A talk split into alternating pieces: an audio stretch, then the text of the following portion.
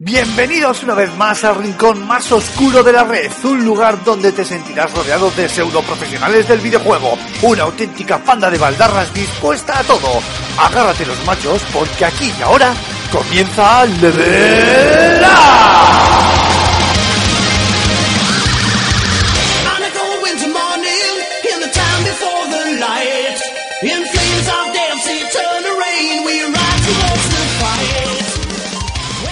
Muy buenas a todas y a todos, amigos y amigas de FS Gamer, y bienvenidos a Level Up, al segundo programa de esta aquí estrenada tercera temporada. Todavía huele a nuevo, ¿no? Tenemos ahí el papel de regalo en una esquina, abrimos la semana pasada eh, este, este inicio de temporada, hablando de Switch, como no podía ser de otra manera, y afrontamos esta, este segundo episodio casi casi podríamos decir que con el equipo al completo, ¿no? Porque le hemos dado unas vacaciones bastante largas a Aymar, que lo tenemos ocupado casi casi hasta finales de, de marzo, principios de abril. Eh, estoy seguro que a posteriori se, se volverá a unir a nosotros, pero está todo el equipo para el programa de hoy. Así que antes de introducir los temas eh, en los que queremos enfangarnos nuevamente, pues toca presentar, toca presentar a los colaboradores y a, y a este once inicial que, que hace de este segundo programa de, de, de Level Up una ave muy rara, ¿no? Porque creo que pocas veces ha pasado en estos tres años de, de podcast. Antonio Santo, director de FS Gamer, ¿cómo lo llevamos, caballero? ¿Qué tal, guapos? Pues nada, mi mano zombie está volviendo. Tío, la verdad es que deberían de, no sé, hacer algún cultivo de células madre contigo porque el tema de cómo te has regenerado es para estudiarlo, ¿eh? Y sí, yo no sé si lo contamos la semana pasada, pero me quemé de cierta gravedad la mano y nada, de días después ya tengo la mano recuperada. O sea que Ay, señor. ahí, ahí hay un, un, ah, motivo para que la corporación Umbrella me. Tienes el QB dentro. Sí, sí. Ahí Es de V, es de V. podemos, podemos hacerte el chiste, Antonio, y decirte que eres un manazas, tío. Eh, sí, en este caso es completamente apropiado. Estaba intentando pensar en alguna manera de escaparme, pero no, no fui un manazo. Mar Fernández, nuestro querido yogurín. La semana pasada no pudimos tenerte con nosotros. Es lo que tiene el horario universitario, ¿no? Ese horario tan esclavo. Pero esta semana sí, no has, no has querido faltar a la cita con Level Up. Yo nos veo desde el año, desde el año pasado, sí. La verdad es que el- la semana pasada me lo tuve que perder y me temo que las próximas dos semanas tampoco voy a estar presente por culpa de los exámenes, así que me he escapado un ratito porque si no me daba el mono muy fuerte y voy a tener que hospitalizarme. No, además, además, joder, el programa eh, de, de la semana pasada fue muy guay.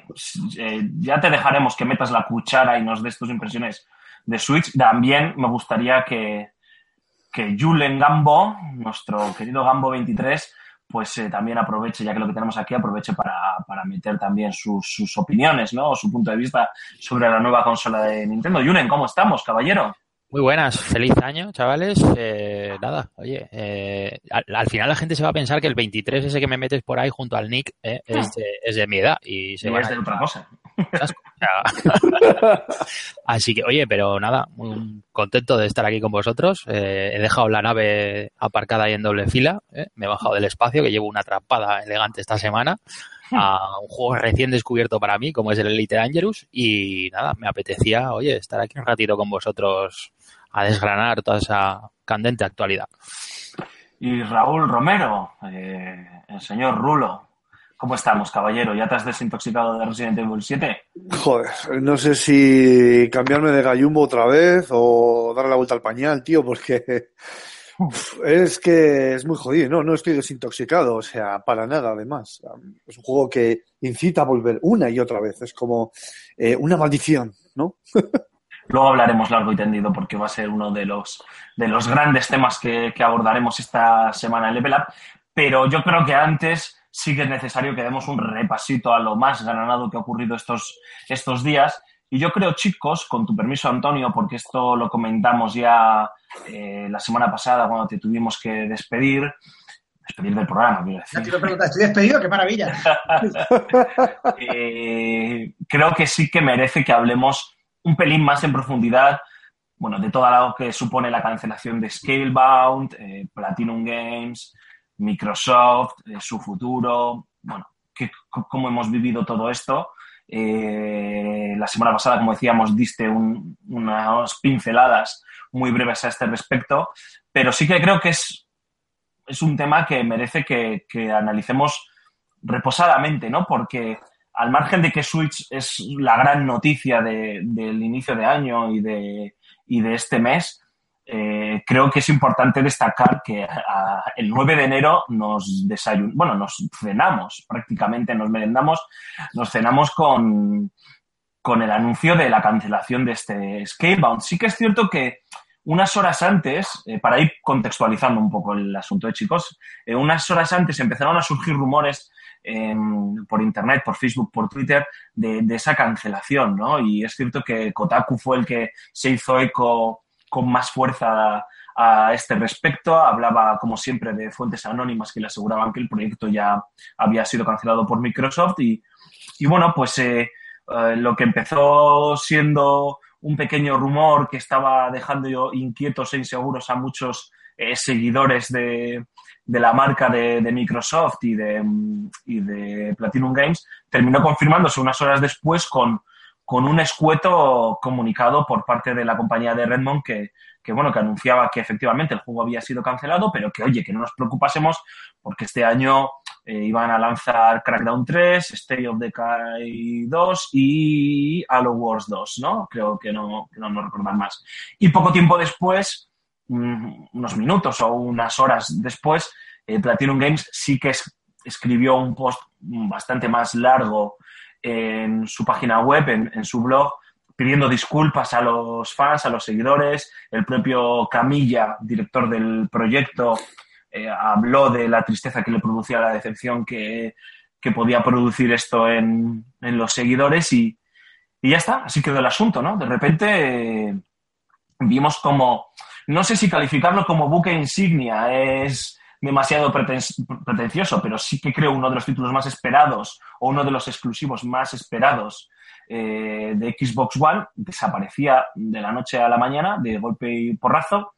Y además, y yo ya aprovecho para meter aquí la cuña y mi opinión, y después de esto barra libre, chicos, eh, me sorprendió mucho y me ha sorprendido mucho, he estado reflexionando bastante ahora cuando venía en el metro repasando el programa, eh, eh, la actitud de Microsoft, ¿no? Es decir, nuevamente creo que Microsoft ha vuelto a, tropezar en esa piedra, esa maldita piedra que tiene en el zapato de, de la comunicación, ¿no? Es decir, ese escueto comunicado de tres o cuatro líneas, eh, creo recordar que era, en el que ni siquiera se disculpaban, que ojo, no te tienes por qué disculpar, ¿no? Pero una disculpa para tus seguidores que bastante esfuerzo están haciendo por aferrarse a ti.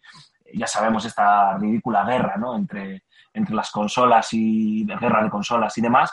Y bueno, pues les dices, oye, este, este título tan chulo eh, desaparece, nos lo vamos a cargar de todos nuestros canales, de YouTube han desaparecido todos los vídeos, han desaparecido de, de la página web, de todos lados, pero bueno, que vamos a lanzar tres, tres títulos exclusivos a lo largo de este año, ¿no? Títulos considerablemente menores, en mi opinión. Y eso es lo que más me ha sorprendido de todo. Hay muchas más cosas, pero tampoco quiero hacer un soliloquio aquí. Hombre, a mí no me sorprende tanto. O sea, yo creo que es la mentalidad que tiene que tener, eh, que tiene normalmente una, una marca, una empresa, ¿no? Que te monta un espectáculo eh, para venderte un juego. Pero evidentemente, si tienen que anunciar la cancelación de uno de los, creo que yo, más, más importantes, que era el título que yo creo que, que al, al, al Sonyer le provocaba la, la, la, envidia ¿no? ¿no? más profunda entre los que entre los, entre los, los, los, que me incluyo, que no lo, podido, no lo hubiese podido disfrutar.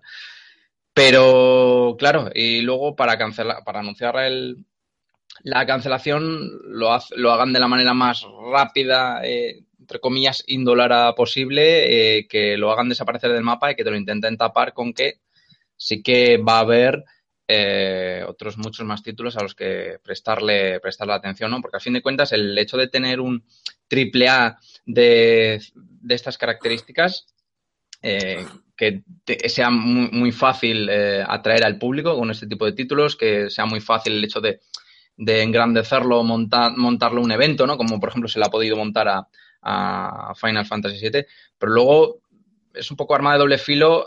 Si algo sale mal, si lo cancelas, te puedes venir bastante, bastante abajo, puedes decepcionar, mucho a tus compradores, así que lo tienes que hacer de la manera más indolora o, encubierta posible. Así que el hecho de decir, bueno, eh, no sale este, pero salen otros tres, ¿no? Como queriendo, queriendo, no queriendo quitarles importancia. Es, no, es que yo no sé qué hubiese, si yo tuviese una gran empresa, yo no sé si hubiese hecho otra cosa diferente, un movimiento políticamente lógico. No sé si estáis de acuerdo conmigo. No, a mí me da la sensación de que ni siquiera Microsoft se la ha tomado en serio. Porque, joder, buen síntoma eh, ha sido precisamente la forma de comunicarlo. Que es que a mí me ha parecido irrisorio. O sea, ya hubiera, solo hubiera faltado que hubieran mandado, lo hubieran hecho por tweet. No sé, es que, a ver, eh, eh, ahora me gustaría escuchar a Antonio de Julen, ¿no? Pero eh, por remarcar, estamos hablando de estamos hablando de un título que, Claro, que lleva casi cuatro años de que llevaba ca- casi cuatro años de desarrollo, que estamos hablando de, de un estudio como Platinum Games, que a pesar de los tropiezos bastante continuos y hay que sumar ya este Scalebound eh, a su lista, pues tiene una trayectoria prácticamente in- intachable y, y, bueno, un- una base de fans muy, muy fervorosos y muy, muy, muy fieles. Y joder, pues eso, no sé. No te digo que escribas un post como el que escribió el, estudio en, en- tu blog, ¿no? Y que mandes un tochón de nota de prensa eh, infumable, pero un poquito más de, de humanidad, humanidad, por así decirlo, ¿no? Es, bueno, chicos, esto se cancela, pero oye, no os preocupéis que tenemos esta mierda buena que va a salir en unos cuantos días, en unos cuantos meses. Eh, Y además, por favor, no me compares un State of Decay 2 jo, con, con Scalebound, ¿no? Y, si me apuras, el propio Crackdown 3, que eso es también, es otro de esos juegos misteriosos del que todavía no se ha visto nada y del que, vamos, eh, yo temo también por él. ¿eh? Hombre, ya sería un, un drama si se cancelase, una debacle, ¿no? Pero, pero bueno, no sé. Antonio, Julen.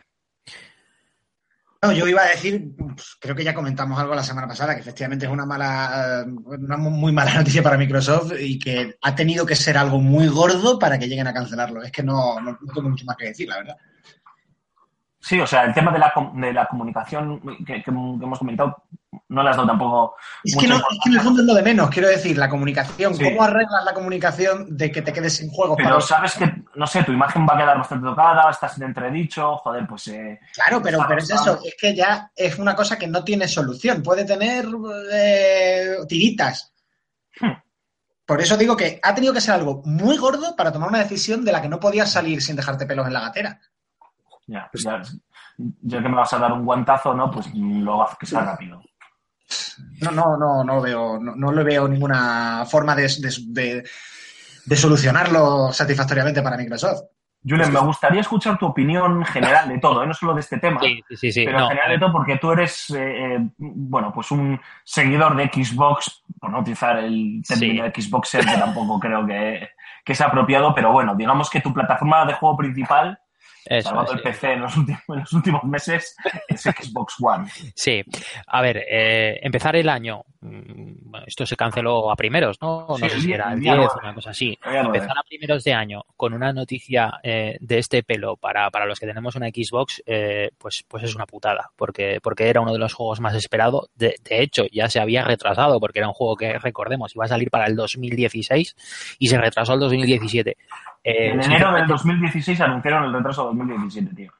eso es, o sea, entonces, mm, pues hombre, sinceramente, eh, a, a los que esperábamos este juego con muchas ganas, nos ha parecido un sopapo. A lo que habláis del tema de la comunicación, pues hombre, yo creo que por respeto a los usuarios, creo que debería haber habido, eh, no sé, algo, algo más de comunicación, porque eh, esto lo único que hace es desatar rumor- rumorología, que si había mal ambiente, que si el desarrollo del juego era muy complejo y había gente súper estresada, no sé, bueno, o sea, al final se ha, se ha leído un poco de todo. Entonces, eh, yo creo que para una empresa tener mm, mala prensa, nunca mejor dicho, eh, pues no es muy beneficioso. Y si ya encima haces algo de peso, como es cancelar un juego que iba a ser de los más importantes de cara a este año para, para Microsoft, pues que menos que por lo menos des una explicación, no sé. ¿Qué es lo que decía Antonio? Que verdaderamente no va a servir tampoco para gran cosa. O sea, te han cancelado el juego, nos vamos a quedar sin el juego y punto. Pero no sé, al final un poco ese alma de cotilla que tenemos todos, ¿no? De decir, coño, ¿qué habrá pasado para que cancelen este pedazo de juegazo? No sé, lo, veo un poco así. Sí, no sé, y sobre todo, ahora hablando ya un poco de, de- del futuro de Platinum y, de, y del horizonte que se le presenta a Microsoft estos, estos meses, a pesar de que el propio Phil Spencer está, obviamente, ¿no? Eh, desdramatizando el asunto, quitándole, quitándole hierro al tema, hablando de, de Scorpio, lógicamente, a, la que ya tienen que estar dedicando muchos recursos. Máxime si tienen intención de lanzar eh, la máquina este año. Eh, eh, supongo que habrá alguna sorpresa antes del E3 o en el propio E3, eh, pero yo veo un futuro, un- unos meses como una travesía por el desierto para, para Microsoft, ¿no? Mientras eh, PlayStation está disfrutando ahora pues del lanzamiento de, de Gravity Rush 2, del Yakuza 0, de, bueno, de la, creo que es temporal, ¿no? También el Resident Evil 7, ¿no? Eh, si no me equivoco, ¿no, chicos? Sí, sí, sí. Eh, eh, no sé, en marzo sale el nuevo juego de Guerrilla Games. Pues a Microsoft le veo en ese sentido, pues eh, apretando un poco los dientes, ¿no? Y Platinum Games veo que se la juega todo, entre comillas, a Nier, eh, después de los sonoros batacazos que ha recibido eh, con el juego de las Tortugas Ninjas y en menor medida con el juego de los Transformers. Hablo de batacazos no solo a nivel de calidad de- del juego, sino de los juegos, sino a nivel de ventas. Porque si el de Transformers, tú, Rulo, eres un ferviente defensor de, del juego. Sí, no, a ver, lo que hicieron con Transformers manda narices que con ese presupuesto hiciesen el, es- ese juego, no quiero ni pensar lo que hubieran hecho, pues disponiendo de más, de más presupuesto. O sea, vamos. Yo- Yo creo, si me permitís añadir, que eh, precisamente porque Microsoft no goza ahora mismo de esa, de esa libertad, ¿no? Para poder hacer un poco con su presupuesto lo que, lo que le dé la gana, se tienen que dar un poquito más de prisa y no se pueden permitir eh, que Scalebound se convierta en otro The Last Guardian. O sea, si, si es cierto lo que dicen, lo que dice Antonio, de que ha sido un problema, que tiene, tiene toda la pinta, ¿no? De que ha sido un problema tan gordo que lo han tenido que cancelar, entre comillas, de golpe. A lo mejor es porque en vez de mm, preferir meterse en un desarrollo largo en la que se le fuese la mitad del presupuesto, han decidido, mira, nos vamos a quitar esto de en medio, aunque sea cortarnos mm, el brazo engangrenado, y nos vamos a centrar más en títulos que realmente nos salgan, rentables o en Xbox Scorpio o lo que nos depare, lo que nos depare el futuro. Yo creo que la decisión ya la han llorado ellos por dentro estos meses, pero que ha sido su, su, elección. Ahora ya que les vaya bien o, o, no, pues ya, es otra cosa. Es lo que dices tú, eh, Alfonso. Has sido intentar encubrir eh, la cancelación de un triple A con juegos de, de, clase media, ¿no? Como diría, como diría Aymar. Y es que encima llevan cuatro años en desarrollo el título. O sea, a mí me parece un tiempo, ya fuera parte de todo, me parece haber tirado ahí un tiempo a la basura importante. Yo de todas maneras, más que, más que por problema de presupuesto, como, como dice Mark, por lo que he leído, ¿eh? que al final es, es rumorología, eh, es, el, es el tema de tiranteces entre, entre estudio y, y, Microsoft. No sé yo hasta qué sí, punto. Sí, sí, sí, ha habido, ha habido mucho el tema de presupuesto.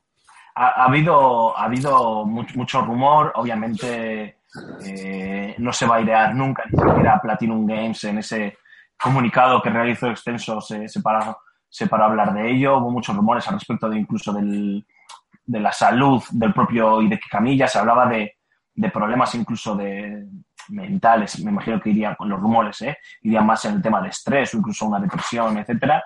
Y se desmintió ese, ese, extremo, pero es cierto que el creador nipón estaba, ha estado mucho tiempo desaparecido, dejó de, de, era un tipo muy activo en Twitter y dejó de tuitear, no sé, se alimentaron aún más esos rumores, pero yo ahí estoy coincido con Antonio, ¿no? Ha tenido que pasar, a, a ver, no es normal que te gasten los, los euricos, los millones de euricos en, un, en una exclusividad como esta y canceles y decidas que lo que tienes no es suficiente y, te compensa aún más cancelar el juego, ¿no? Es decir, eh, ahí tenía que haber algo de fondo el desarrollo no tenía que ir como eh, en popa o se estaban demorando las entregas, vete a saber qué, para que se tome esa decisión, ¿no? Pero sobre todo el, el- el futuro de Microsoft es el que más me, me preocupa de aquí a Scorpio, ¿no? De aquí a- al E3 en el que supongo que Scorpio será el, eh, el caballo de batalla, vamos. Es que ese es el tema. ¿Cómo, cómo- qué, qué- qué comunicas ahí? Es que lo único que puede hacer es dar la callada por respuesta, porque el decir, no, va a ser la leche, pero si no tienes nada. Efectivamente. Bueno, vete a saber la lo que tienen va a cambiar más que le, que le digas una tontería a la cara que, que, que, que silbes y mires para otro lado. Hmm. Es que es una situación en la que, de la que es imposible salir bien. Sí, A lo mejor tiene alguna sorpresa guardada, pero a corto plazo ya no, no puedes sacar nada así. O lo, han, Realmente. o lo han tenido Uf. realmente encerrado ahí de forma hermética, sin ningún tipo de filtración, y te sacan ahí una pequeña bombita junto con Scorpio, o pues no sé, lo tienen jodido, salvo presentar la máquina, que no se sabe si la van a presentar antes o durante el E3, que esa es otra. Claro, pero es tener algo. No suelen tener triple A super guardados en caso de que cancelen otros, ¿sabes? No creo que eso lo, lo entre en, los planes de, de- de marketing a la compañía. Así que, a no ser que, yo qué sé, que, que pongan juegos en el Xbox Gold que les guste a todo el mundo, pues Madre mía, Microsoft, madre mía. sí, en plan, vamos a regalar juegos a todo el mundo. Ya que no esto, vamos a comprarte... un juego que ha salido hace nada, pues te lo ponemos ahí gratis. No me habléis de los juegos Gold, por favor, que vamos. Vaya, vaya tela de juegos. Pues Bueno. los de So- por los de Sony también. Sí, la verdad es que se están, se están luciendo. Bueno, chicos, no sé si queréis añadir algo más a este respecto, una reflexión final o, o comentar a- a algo que, que se nos ha podido quedar en el tintero. Si no, vamos pasando al siguiente tema. Ah, yo diría que es, eh, es triste, ¿no? A nadie le gusta. Yo creo que cancelen juegos que tienen tan buena pinta, pero a fin de cuentas forma parte de la naturaleza de la industria, ¿no? Juegos que salen, juegos que salen muy buenos, juegos que salen no tan buenos y juegos que, que a fin de cuentas se cancelan. Nada, luego en tres meses o cuatro ya, ya nadie se acuerda de esto. tira, así que tira para adelante. Eh, yo digo que yo aseguro que va a ser en tres meses o cuatro es muy durito ver cómo tu competencia está, que está lan- realizando una serie de lanzamientos bastante exitosos a nivel de crítica. Habrá que ver cómo es la recepción a nivel de ventas. Eh, marzo es un momento peliagudo con la salida de Switch, la llegada multiplataforma de Mass Effect, eh, pero también la llegada de Horizon eh, a, a PlayStation 4. Y, tú, y tú estás, y tú estás mirando ahí al, al horizonte, como quien dice, diciendo, bueno, pues vamos a esperar vender muchos más effects, ¿no? Por lo menos. Eh, y espero que Nintendo no pegue un petardazo, porque entonces ya, vamos, parió la abuela. Hablaremos de Nintendo ¿eh? en, este programa. Pues pasamos al siguiente tema y me gustaría traer una noticia de estas que, no sé, que a mí me ha pillado un pelín por sorpresa, me hace ilusión, porque hablar de este tipo de títulos siempre me hace ilusión. Me imagino que Antonio también, ¿no? Y es la campaña en Kickstarter de Banner Saga 3. No sé si Antonio, tú ya has ido ahí como, como backer a apoyarles. O... Ya me- bueno, no he ido como backer a apoyar, pero ya me he puesto el, casco de bingo y, y con el hacha en ristre dispuesto a ir a dejarme la vida por los dioses muertos, está claro. 200.000 dólares piden de, de meta principal que esperan Lo van a sacar en 10 días. Yo creo que sí. Y no sé, el, el Banner Saga 2 también se financió vía Kickstarter. Es que Sí, los tres, los tres. los tres, ¿no? Se han financiado. Vamos, no, no es que lo vayan a, a financiar en, en 10 días. Acabo de ver que, que en un día han conseguido la mitad del objetivo. O sea, que pasado mañana ya está. Eh, bueno, no, estas cosas siempre se ralentizan luego, pero vamos, que, que- que lo sacan, lo sacan. Sí, además eh, son, son títulos por los que tú, Antonio, sientes una especial predilección, ¿no? Eh, eh, son unos, un- un- para el que no lo sepa, eh, un, videojuego de estrategia con toques de rol, basado en esa ambientación o en esa mitología nórdica, bastante curiosa y con una banda, estoy haciendo un resumen muy cutre. O sea, tú ahora puedes profundizar en los detalles importantes con una banda sonora espectacular. Sí, a ver, es que tiene todos los ingredientes para, para gustarme, es el tipo de juego que a mí me gusta. Eh, tienes una mezcla de, de estrategia por turnos, de combate táctico por turnos, con, con toques de juego de rol y, y gestión de recursos, incluso con un poquito de, de aventura en diálogos y tal. Eh, en, en cuanto a estética, pues es un, es un estilo dibujo animado maravilloso, eh, absolutamente fantástico. Animo a cualquiera que lo vea, muy al, al estilo de eh, las antiguas ilustraciones de, de, los fondos de Disney, de la película de, de, la princesa de la princesa prometida, va a decir, por favor, de la Bella Durmiente. la de Austin Wintory es también fascinante. Eh, la ambientación como una especie de vuelta de tuerca a la mitología vikinga, también con toda la tragedia y con todo el fatalismo de, de la mitología vikinga.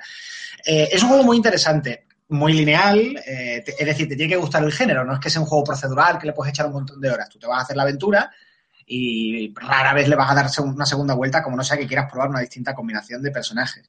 Pero si te gusta ese tipo de mundo y te gusta el género, es, un juego muy, muy absorbente. Y luego está muy bien escrito como, como saga épica. De ahí su nombre, de Banner Sagas, precisamente porque en, en el juego eh, controlas una caravana que va siguiendo un portaestandarte. Un banner es un, una bandera, un estandarte. Y es efectivamente una saga épica. Eh, es una gran guerra que implica a todo el mundo y del que depende la, el, el, futuro y el destino de todas las razas mortales. O sea, que no se puede ser más épico que eso. Además, tengo entendido que, que las decisiones. Aquí tienen un sistema de decisiones, ¿no? Si no me equivoco, Antonio. Y, sí. Eh... Y, y, tienen cierto, cierto peso o están bien llevadas, ¿no? A lo mejor no a un nivel de profundidad rollo de Witcher 3, lógicamente, pero sí que no es un sistema, no sé, simple o. Eh, tiene cruces de caminos, por así decir. Eh, hay momentos determinados en los que la historia puede tirar para acá o para allá y hay, y hay muerte permanente por, de, de, ciertos personajes. No ocurre en combate, o sea, no es XCOM o, o Fire Emblem, que te pueden matar a un personaje y no apareces nunca, sí. sino en determinados cruces de caminos de la aventura. Es lo que tú dices, no, no es nivel de profundidad de decisiones de The Witcher, porque tampoco es el mismo presupuesto. Eh, pero sí que tienes la sensación, el juego sí que logra esos cruces de caminos no son tantos, pero el juego logra transmitirte la sensación de que en cualquier decisión la puedes estar cagando. Hmm. Eh, entonces, esa tensión, que también es muy de, de, de, la tragedia propia del mito vikingo, de los mitos vikingos, que es que son muy tremendistas.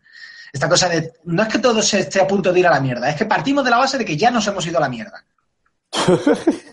sí, en The Banner Saga no es que el mundo vaya a terminar, es que el mundo ya ha acabado. O sea, el apocalipsis ya ha ocurrido, los dioses han muerto tú estás viviendo en lo que queda después, en una especie de estado ahí medio congelado, eh, un, un, poco extraño. Pero bueno, todo, pero, pero aún existes. Es como que el, el, mundo ya ha terminado, pero tú aún existes. Pero todavía puede ir aún a peor. Entonces esa sensación de que algo muy, muy malo está a punto de ocurrir la tienes durante todo el juego y, y tiñe cada una de tus decisiones. Estás en cada diálogo temiendo, joder, es que si le digo esto, madre mía, la que me puede caer. Ya. Eso, eso es muy chulo. Eso es muy chulo. Y le da, pues eso, una gravedad a toda la jugabilidad que hace que, que estés tenso en cualquier partida, incluso en un combate en el que aparentemente no te estás jugando nada. Bueno, pues oye, esperemos que, que saquen la financiación. Evidentemente, como tú has dicho, la van a sacar con, con calma y con tranquilidad y veremos cómo concluyen esta, esta trilogía, que en principio eh, tiene su lanzamiento confirmado en PC y Mac, pero yo creo que, al igual que las anteriores dos entregas, también verá la luz, aunque sea un pelín más tarde, en, en, en consolas, vamos. Está, está, en plataformas móviles también. Sí, ah, sí, sale primero para PC y luego acaba saliendo para Play, para, para móviles. Además, es uno de esos títulos. ¿eh? De todas formas. Sí, además es uno de esos títulos que suelen estar bastante rebajados en las ofertas de Steam. Yo me pillé el primero, creo que por 4 euros o así, o sea que que quien no los conozca les queda una oportunidad, les vaya el rollo de eso, de Final Fantasy Tactics y esas cosas, pues, pues, pues que le den una oportunidad. Sí, Final Fantasy y el rastreador de Steam. El Tactics es un buen referente. Sí, sí, sí. Muy Fire Emblem, eh, Final Fantasy Tactics, va muy por ahí. Sí, sí, no. Eh, además, eh, yo lo he visto no solo en Steam, lo he visto creo que en estas rebajas que, que ha tenido PlayStation, hasta, o si no han sido en estas, en unas anteriores, ha estado también el, el bundle de los dos juegos, el cada uno suelto. O sea, que siempre hay una oportunidad. No, son, no tienen un precio tampoco muy, muy elevado cuando están a full price, por así decirlo, pero, pero eh, cuando están rebajados yo creo que es una alternativa que merece, que merece bastante la pena. Bueno, seguiremos de cerca las noticias al respecto de este de Banner Saga 3 y esperemos que vaya todo bien. Eh, acaba, de venirme a la cabeza ahora eh, otro título indie que no sé si le tenéis, si le tenéis en el radar, imagino que sí, que es Little Nightmares, eh, que es un, un, videojuego que va a, publicar en Bandai Namco y que si no, es- si no caéis eh, por el nombre en cuál es, seguro que habéis visto algún tráiler o algún artwork, que es eh, este juego de, en tercera persona con un estilo artístico bastante peculiar de una niña con un chubasquero amarillo como si fuese el Capitán Pescanova, que es un juego con unos toques de terror bastante, bastante interesante y atractivo y que tiene ya fecha de lanzamiento, que es el, en, abril, si no creo recordar mal, creo que a mediados de abril, y que yo creo que va a ser una de estas pequeñas sorpresas que nos va a deparar el, el panorama independiente este año. Y sobre todo, sorprendente el ojo que creo que ha tenido ahí Bandai Namco eh, asegurándose pues, su publicación, ¿no?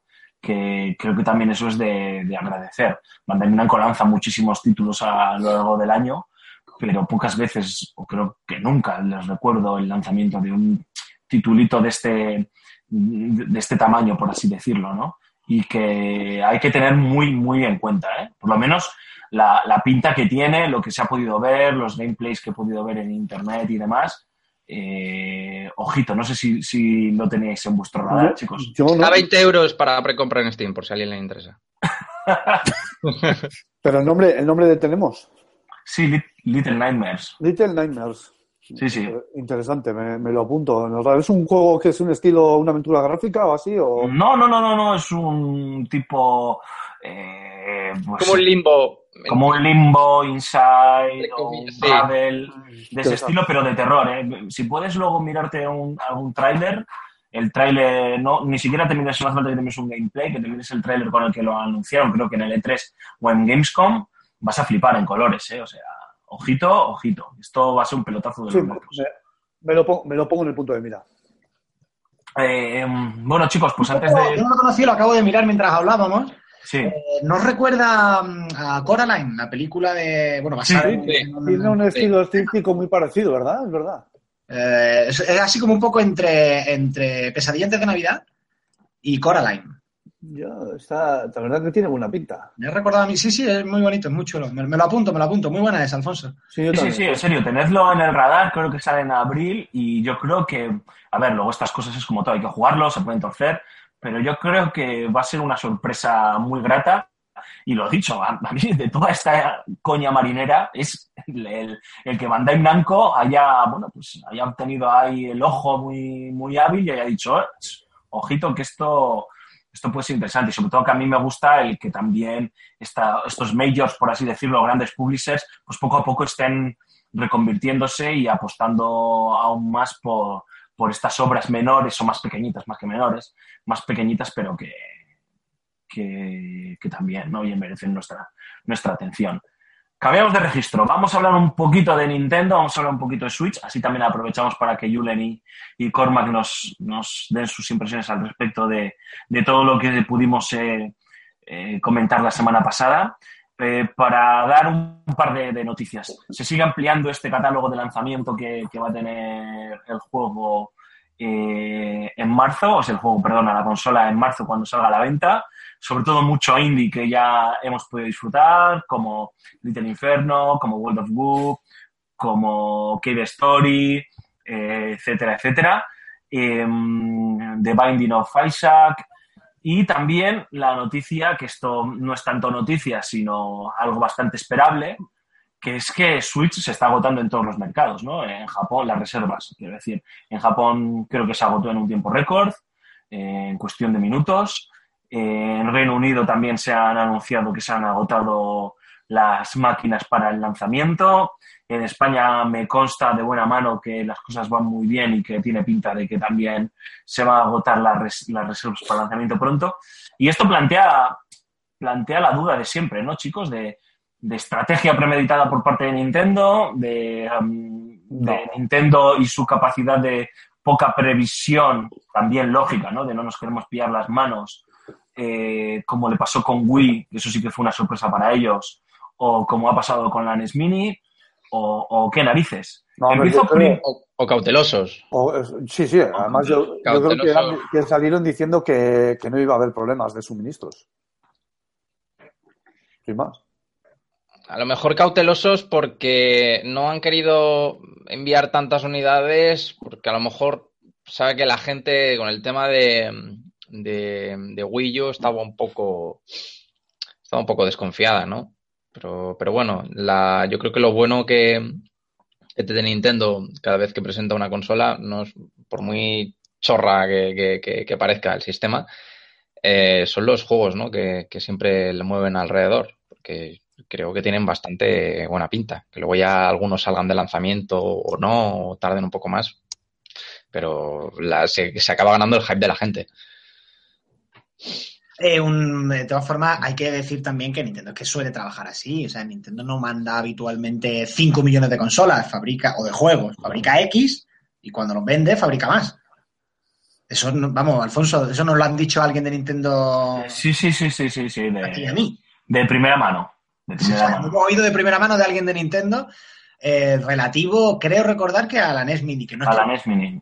Que no es que busquen eh, provocar eh, falta de stock o imagen de tal, sino simplemente que operan así, porque, porque no, por política de empresa, digamos, no producen más de lo que van a vender. Ya está. O sea, no hay que buscarle tampoco eh, una teoría de conspiración. A mí, personalmente, pues no me parece la mejor idea.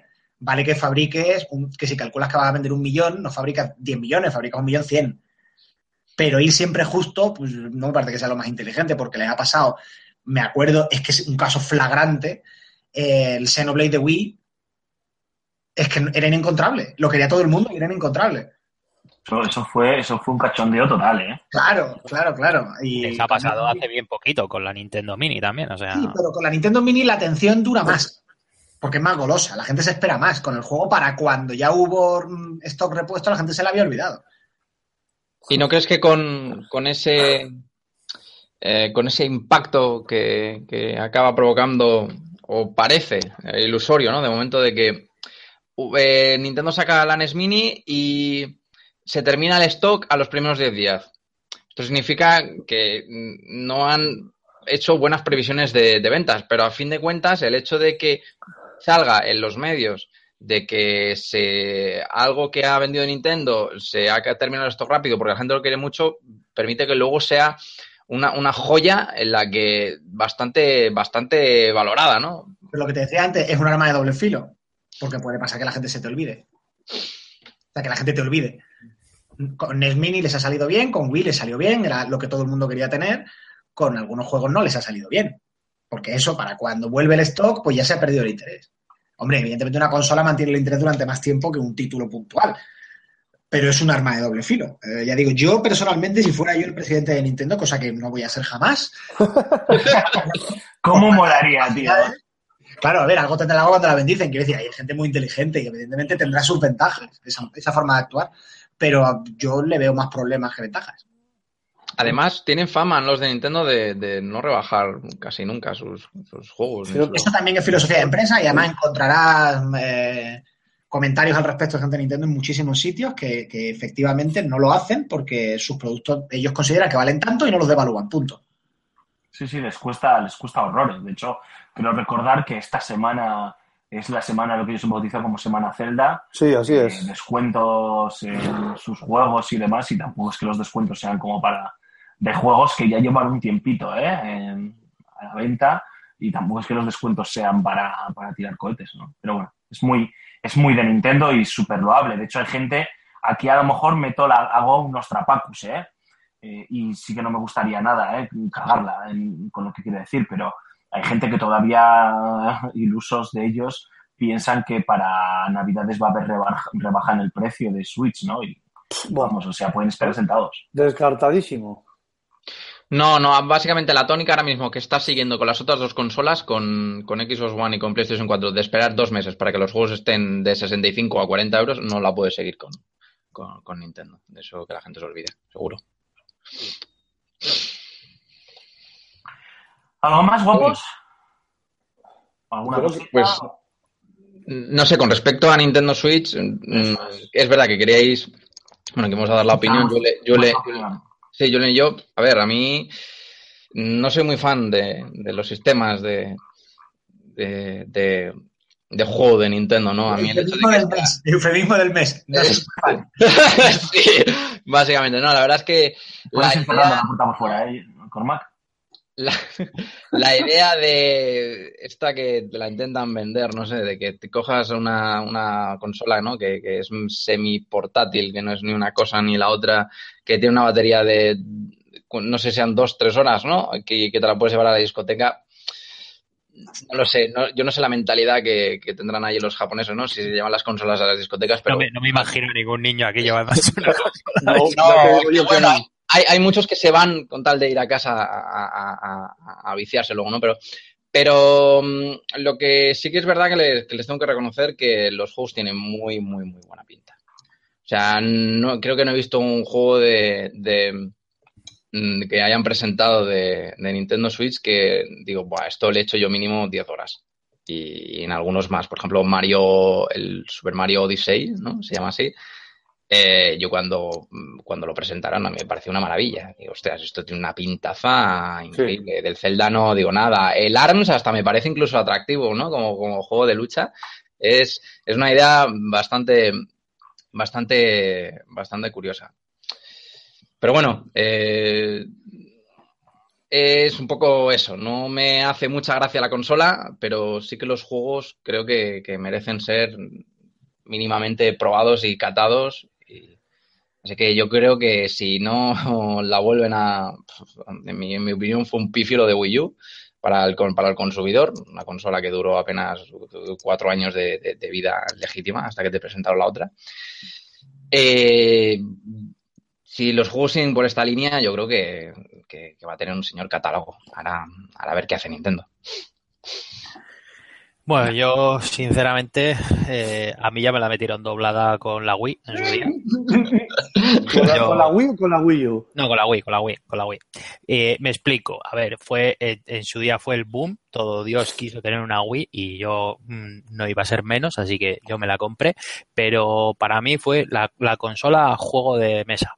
Eh, o sea, es, es como el que se compra el Monopoly. So- sola- solo la usas cuando tienes gente para jugar en casa. O sea, pues te compras el Monopoly y solo lo usas cuando viene gente a tu casa a jugar. Pues para mí la Wii mm, mm, me sirvió para eso que había indudablemente títulos mm, para jugar a modo individual y demás, pero para mí me pareció una consola muy, muy social, muy para jugar con, con amigos en casa, una cenita, lo que sea, y de sobremesa, pues Creo que para ti y para ciento y pico de millones de personas, Sí, la unidad bueno, tendría sí. una consola. Eso es. Entonces, creo que esto es un poco más de lo mismo. Quizás rizando un poco el rizo de, de hacerlo portátil, de, de llevarte, de llevarte tu partida, que es- me parece un concepto muy chulo, ¿eh? O sea, sinceramente a mí me molaría eh, poder hacer eso con la 3DS, por ejemplo, de, de coger y llevarme la partida de, o- bueno, perdón, de la 3DS, no, de la, de- en, en- en la Xbox o así, de, de llevarte tu partida fuera de casa. Pero, pero es que también lo- un poco lo que comentaba Mark, esa autonomía de dos, tres horas, igual se me hace un poco corta que no te vas a tirar dos, tres horas en el Yo sé que autobús. eres de Bilbao y tal, ¿eh? pero tú estás en metro. No, no, coño, pero no, no sé, pero no, no me acaba de convencer un poco el sistema. A ver, Bueno, eh, puede, queda de puedes salir. meterle power, power banks, ¿no? Externas y eso. O sea, que bueno, que de malas, malas, siempre se puede Sí, tirar de algo. de cuentas reduce la autonomía. Esas cosas. No, sé, no es como un móvil. Un móvil sí que te puedes tirar bastante rato jugando al Final Fantasy Brave Exus o alguna cosa de estas, ¿sabes?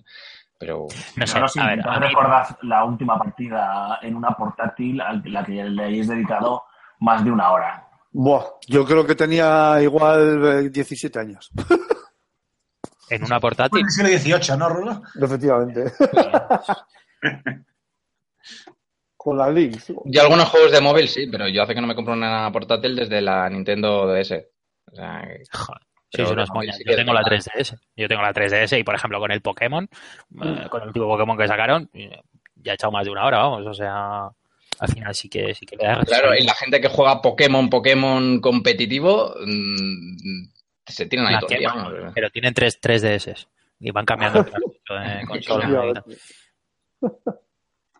Pero bueno, de todas es lo que dice Rulo, que, que tú quieres irte a no sé dónde y son cinco horas de viaje, pues, tienes la opción de, aparte de que trenes y autobuses y tal, la mayoría tienen ya, para viajes largos, digo, USB. en el asiento o un, un- un USB, pues te coges un power bank, o sea, Sí. una batería externa. Quiere decir que Sí.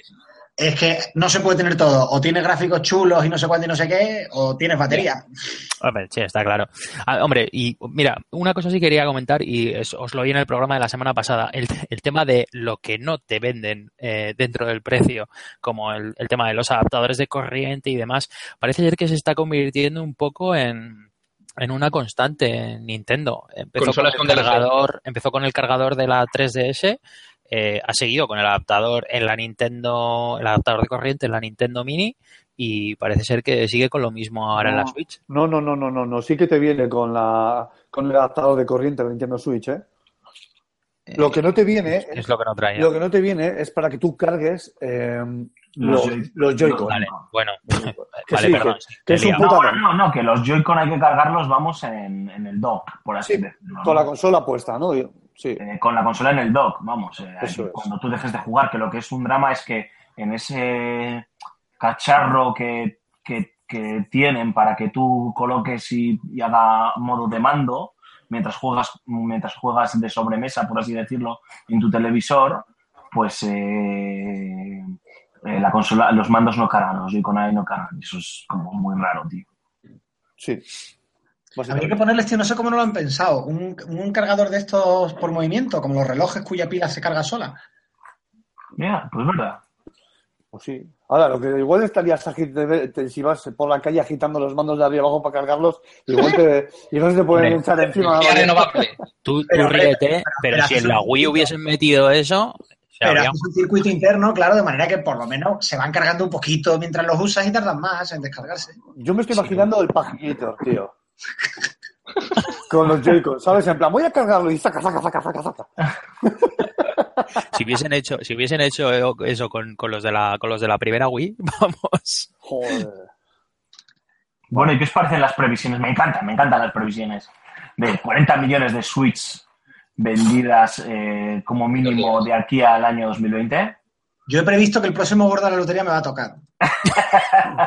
Sí. Hombre, además de aquí al año 2020, ¿no? A ver, que está guay, viendo que Wii U se ha quedado en 13 millones de consolas en cuatro años, pues hacer esta previsión de aquí a tres años. El problema con las previsiones de ventas es que eh, al final es hay un cataclismo, no, que es mojarte el dedo para sacarlo a ver si hace viento y luego adivinar.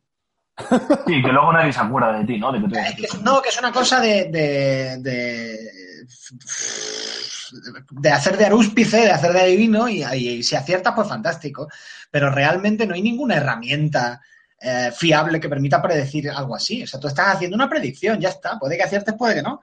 Pero que este tipo de predicciones, pues hay que cogerlas como, pues si son de la marca, como wishful thinking, o sea, como yo esto es lo que quiero que pase, y si son de un agente externo, como pues esto es lo que me parece a mí que va a pasar basándome en mis santos cojones, porque mm, es decir, yo para, pues en alguna ocasión he hecho previsiones de ventas por hacer un documento y ¿qué haces? Pues coger y ver, bueno, pues juegos del mismo género o lanzados en la misma época, han vendido así, así, pues si todos estos que estaban en una circunstancia parecida vendieron tanto, pues digo yo que este venderá algo parecido.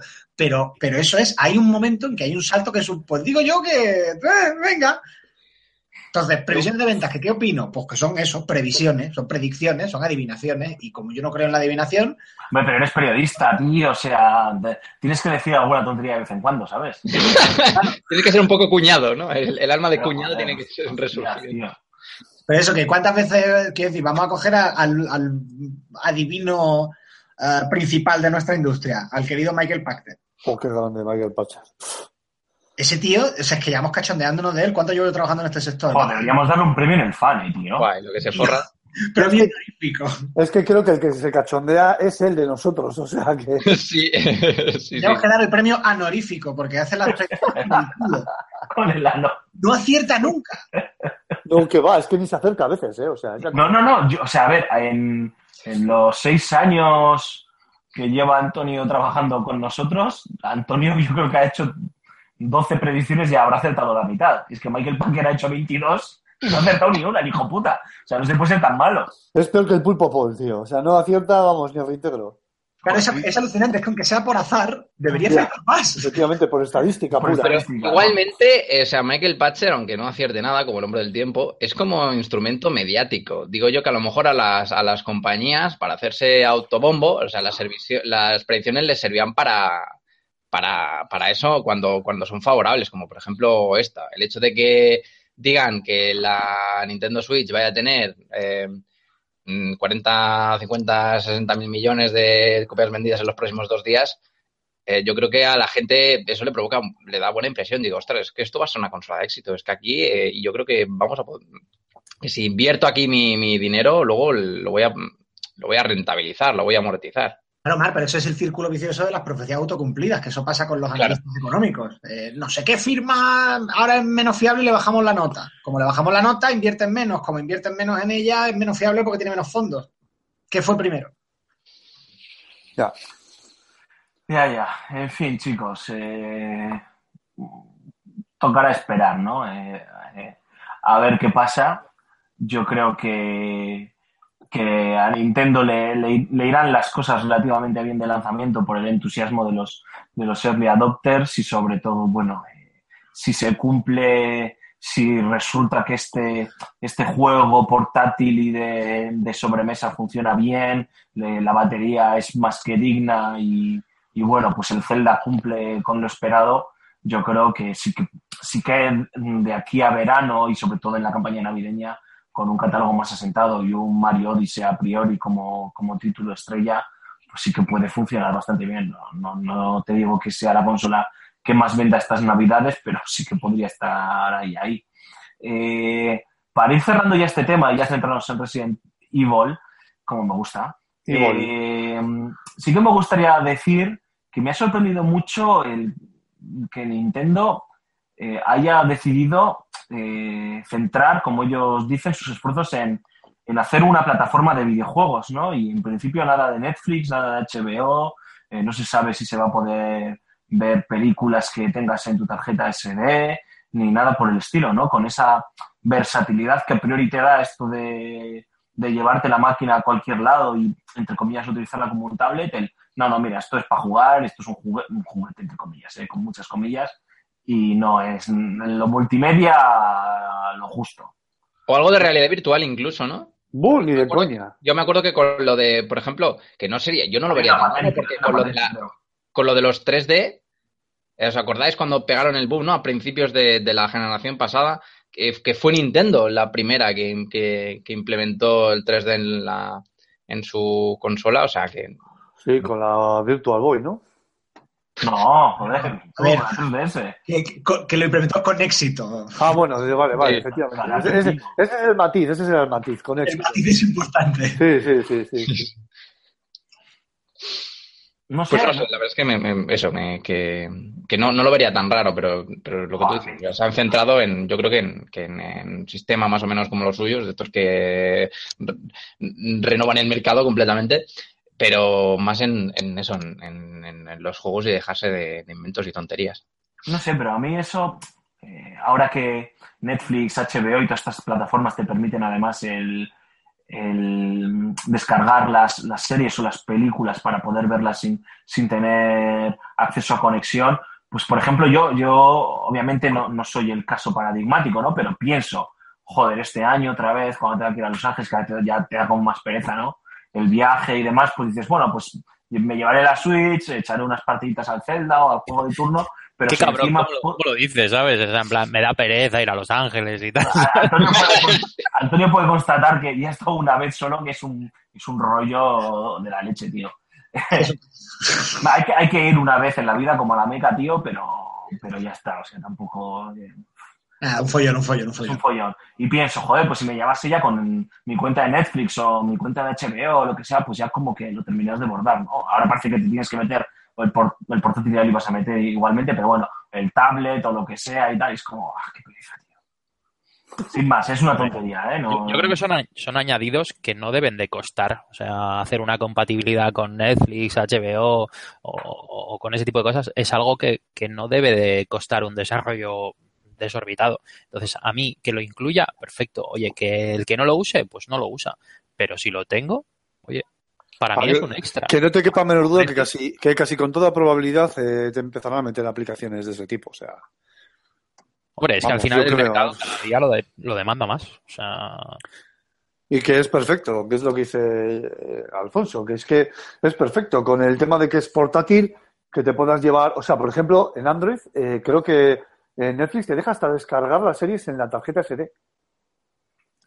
O sea, quiero decir que hay bastante manga ancha en ese sentido. Luego las tienes que reproducir a través de la aplicación. Pero hay bastante manga ancha, que quiero decir que. Y siendo Switch una consola cuyo sistema operativo corre sobre un sistema Android, quiero recordar, que al final iba a ser así, pues, pues ya me dirás tú, la versatilidad por bandera. Así que yo apuesto a un 80% y aquí hago mi previsión a que antes de que acabe el año tenemos aplicación de Netflix.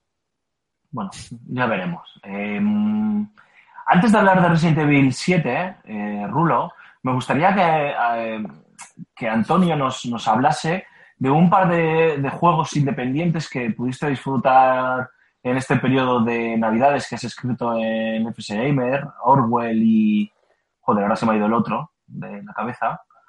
Eh, para móviles, Antonio, ayúdame, por favor, cariñín. Ah, ay, caramba, ahora se me ha ido a mí también. ay, Dios mío. Maldita sea, hay que entrar en FS Gamer a verlo. Bueno, mientras... Pero yo en mi propia revista también tiene tela la cosa. Réplica, joder, no Eh, es- réplica, eso es, carámbanos. Me gustaría que nos hablases de ellos porque además creo que tienen un interesante hilo conductor o por lo menos eh, intentan reflexionar a su manera sobre lo mismo. Y, creo que deberíamos, porque al final siempre han salido en este periodo de, tiempo en el que es las vacaciones, nosotros no hemos estado y demás, y me gustaría que tuviesen su, su huequito en Level Up porque, porque están, están muy bonitos. Sí, a ver, eh, ambos juegos tratan sobre, bueno, dos temas principales, que uno es el, viejo quien, quien vigila a los vigilantes, o sea, el, exceso de, el autoritarismo, el, el exceso de poderes en manos de la policía y del gobierno, eh, la falta de respeto por la libertad individual y por los derechos humanos, y en segundo lugar, la privacidad, la, la cantidad de información que, que tenemos disponible para quien quiera entrar a buscarla. Eh, eh, anoche estaba pensando al respecto por, por otro juego al que he estado jugando, que, que sacamos ahora en, en FS Gamer, por This is the Police, si hay más juegos sobre estos temas relacionados con asuntos políticos, como con la privacidad, autoritarismo, corrupción policial, etcétera, porque el mundo está como está y los juegos están reaccionando, o si yo estoy más atento porque el mundo está como está y entonces los percibo más. Eh, pero en cualquiera de los casos sí que creo que hay una tendencia en los últimos meses a tratar muchos temas de estos, cosa que me parece, ya digo, totalmente lógica teniendo en cuenta pues, cómo está el patio. Réplica, en este caso, es un juego muy pequeñito en el que lo que tenemos en las manos es literalmente la interfaz de un teléfono móvil, porque encarnamos a un preso político al que se le obliga a craquear el teléfono de otra persona para extraer información con la que se le pueda acusar de terrorismo. So pena de que seamos nosotros los acusados de terrorismo. Orwell, Hostia, por otro lado, guapo. Sí, es muy chulo. Y de hecho, la aplicación de teléfono tiene una versión para PC y otra versión para móviles. Eh, pues claro, te toma la pantalla del teléfono. Entonces tú lo que tienes en la mano es pues como si fuera el teléfono de la persona a la que estás espiando. Es una sensación muy inquietante. Y sobre todo esa sensación, ¿no? De, de tú puedes ya, ya sé que querías hilar con Orwell, tío, pero es que me ha gustado tanto la, la premisa que, que me gustaría ya hablar de, de Adelante, este, de adelante. este título. Puedes tomar partido en el sentido de qué cuentas, qué no cuentas, cómo, qué o sea, qué es relevante o qué no es relevante, o, o- o decir, o tienes que pringarte sí o sí por cojones, es decir, tienes que, que buscar esa información eh, chunga en, en ese, en ese móvil para, para librarte o es más como un paper please en el que, bueno, puedes a tu manera... En el caso de réplica, eh, estás muy dirigido, sí que tienes que ir sacando la información. Lo que pasa es que el juego está pensado para que una vuelta es, es muy rápido. O sea, el juego te lo haces entero en una hora o una hora y poco, como mucho, la primera vez. Eh, lo que pasa es que hay, digamos, a partir de un primer punto inicial hay diversos puntos en los que te puedes salir de la historia. Puedes acabar eh, echando una mano, puedes acabar, digamos, convirtiéndote en un traidor o en un entregado al gobierno por, a tiempo completo, pero sí que tienes menos libertad de decir esto lo entrego, esto no lo entrego, o me hago el tonto o, o tal.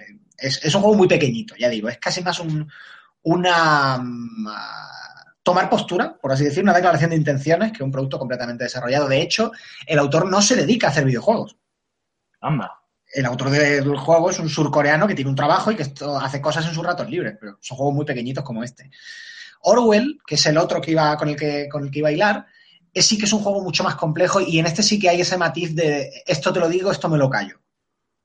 Por- e, es quizá más interesante, pero también menos directo. O sea, es una experiencia más compleja.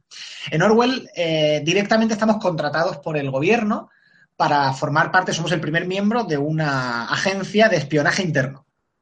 Tenemos acceso a las redes sociales, a los periódicos, a, bueno, a las redes sociales de los, de los ciudadanos y tenemos que investigarles en busca de pruebas eh, que confirmen una acusación previa, una acusación a priori. O sea, es decir, ya entramos en que es un régimen dictatorial. Tú dices, este tío es culpable, vamos a demostrar que es culpable. No hay, no hay una, digamos, un condicional. Tu jefe te está diciendo, este tío es culpable y lo queremos meter en la cárcel. Eh, localiza las pruebas que demuestran que es culpable. Y ya a partir de ahí, pues sí que puedes ir diciendo esta prueba la descarto, mm, estas dos se contradicen, cuál de las dos versiones me creo, tal. Y, entra en, mucho más matiz, en una historia algo más compleja. Eh, también basta, salta a la vista al ver el juego que, tiene más fondos, tiene más medios, eh, visualmente es mucho más atractivo y la historia es mucho más larga y más, y más complicada. Pero lo que digo, lo, interesante de estos juegos sobre todo es, eh, a mi entender, la, la, mm, lo rápido que te hacen llegar a, la sensación de incomodidad. Al, decir, joder, lo que estoy haciendo, ¿no? Como que dan demasiado, demasiado en la diana y te hacen sentir incómodo muy rápido. Y claro, de esa incomodidad pasas automáticamente, eh, primero a decir, ¿cuánto estoy yo revelando de mí mismo en redes sociales? Y segundo, no vivo en un país dictatorial, pero hay mucha gente que sí, y no me tengo que ir tan lejos. Y tercero, que es lo más preocupante de todo, en realidad ya hay en España leyes, eh, y ahí tenemos el caso de, de Strawberry hace muy poquito, ya hay en España leyes que permiten eh, acusar a la gente por, por, pues, por un tuit y que hacen eh, que la policía tenga la capacidad para espiarnos. Eh, no sabemos realmente que esto, esto es ponerme un poquillo el sombrero de papel de plata, pero, pero es así, no sabemos qué datos tiene el gobierno de nosotros. Realmente no lo sabemos. Eh, y, y decimos, bueno, pero es que no vivimos en un país dictatorial. Claro, hasta que sí. Las libertades no, no son una cosa que están ahí, ya están bajado del cielo y no, y no van a desaparecer. Se nos pueden quitar y, se nos están quitando desde hace, desde hace años con la cosa del terrorismo. De hecho, hay un momento muy inquietante. Mi, mi mujer es abogada, especialista en, protección de derechos humanos. Y jugando a réplica, eh, en, en principio no le gustan todos los videojuegos, pero sí que títulos muy puntuales como este que sí que le interesan. Y jugando a réplica hay un momento en el que en la segunda o tercera vuelta te dan como una especie de pequeño libro de leyes y te dicen una serie de leyes eh, para que las asignes a cosas concretas, elementos concretos en ese teléfono que rompen esa ley. Y me decía, lo inquietante de este juego es que estas leyes tienen equivalentes muy similares en nuestro código penal. Entonces pasas de estar en un mundo de ficción que dice, ¡hala, que exagerado todo! a decir, no, no, no, no, no. O sea, aquí no ejecutamos a la gente por un tuit, pero sí que hay un tuit que dice que si tú dices algo que se alinea con los principios de no sé quién, vas a la cárcel. Ya, ya. Eso es lo que hace que estos juegos sean interesantes. Que te pasas un tiempo diciendo, bueno, esto es mentira, luego te sientes incómodo porque está tocando demasiado cerca de la realidad y luego miras a tu casa y dices, caramba, pues es que esto está ocurriendo aquí. Por eso es interesante la reflexión que hacías antes de esto por qué, o sea, ¿por qué estoy llegando a estos videojuegos, ¿no? Es decir, eh, estoy llegando porque, porque cada vez eh, hay más eh, necesidad también de, de, reflexionar, de, bueno, de, de, posicionarse políticamente o de hablar de, de según qué temas también en un medio como el videojuego, o es porque está el mundo tan jodido y estamos tan jodidos que ahora tengo el radar tan atento que entran ahí, ¿no? Es, es una reflexión interesante y yo creo que es una, la, la, respuesta fácil y sencilla y probablemente más, más burda y pueril es una mezcla de las dos, ¿no? Es, pues, es, cada vez estamos más atentos, es imposible no, no escuchar sobre estos temas, están en la literatura, están en las noticias, están en las series, en las series de televisión, ¿por qué cojones no iban a estar en los videojuegos? Y también porque es que el, es porque eh, el mundo se está yendo al retrete, tío, o sea, no hay otra, ¿no? Y es una forma también de, de lanzar mensajes, ¿no? Sí, y sobre todo ya digo que la, la gran efectividad de los videojuegos cuando consiguen tocar en la diana, en la reflexión, es, es- es la capacidad para hacerte sentir incómodo. Lo mismo que tenía Paper Split, que es que decía, me siento un hijo puta. Sí, sí, además son estos juegos que eh, ahora que has puesto el ejemplo de Paper Please creo que viene al pelo, ¿no? Yo recuerdo que llegué a Paper, llegué a Paper Please tarde, ¿no? Como todo en esta vida. Y, y recuerdo que, bueno, de hecho, qué narices, llegué porque Antonio ya no paraba de hablarme, joder, además eh, Josu está haciendo la traducción, eh, ha hecho una presentación con Lucas Pop y tal, y dije, bueno, pues vamos a jugarlo, ¿no? Sí que sabía cuál era el juego, sabía perfectamente qué temática trataba, pero me costaba mucho entender lo que, lo que dice Antonio, ¿no? Ese puntito de incomodidad. Digo, ya, a ver, eh, es- si he visto pantallazos del juego y es un chiste, o sea, ¿cómo cojones esta mierda juego me va a hacer a mí sentir un desgraciado, ¿no? Y son este tipo de propuestas eh, las que sí que sí hay que, o sea, para entender lo que se dice hay que probarlas, ¿no? Ah, eh, todos damos por hecho, hablando, hilando con el tema el candente de esta noche, que, de, este, de, este, este programa, que es Resident Evil, que Resident Evil es un juego que va a hacer que nos caguemos vivos, ¿no? Raúl nos lo va a contar ahora dentro de, de poco, pero... Y lo podemos entender, ¿no? Porque hemos vivido ese tipo de experiencias. Pero lo que cuenta Antonio de este tipo de, propuestas, por narices para saber ese puntito de, des- de desasosiego, ¿no? De, que te haga reflexionar. Os- Ostras, es que soy un soy mala gente, estoy comportándome como una mala persona. Joder, tienes que jugarlo sí o sí. No, no sé si compartís esa, esa opinión. No sé si habéis jugado a estos juegos o habéis jugado a Paper Please. Eh, chicos, No, sí. no, A no- sí, y a más juegos del, de- del estilo.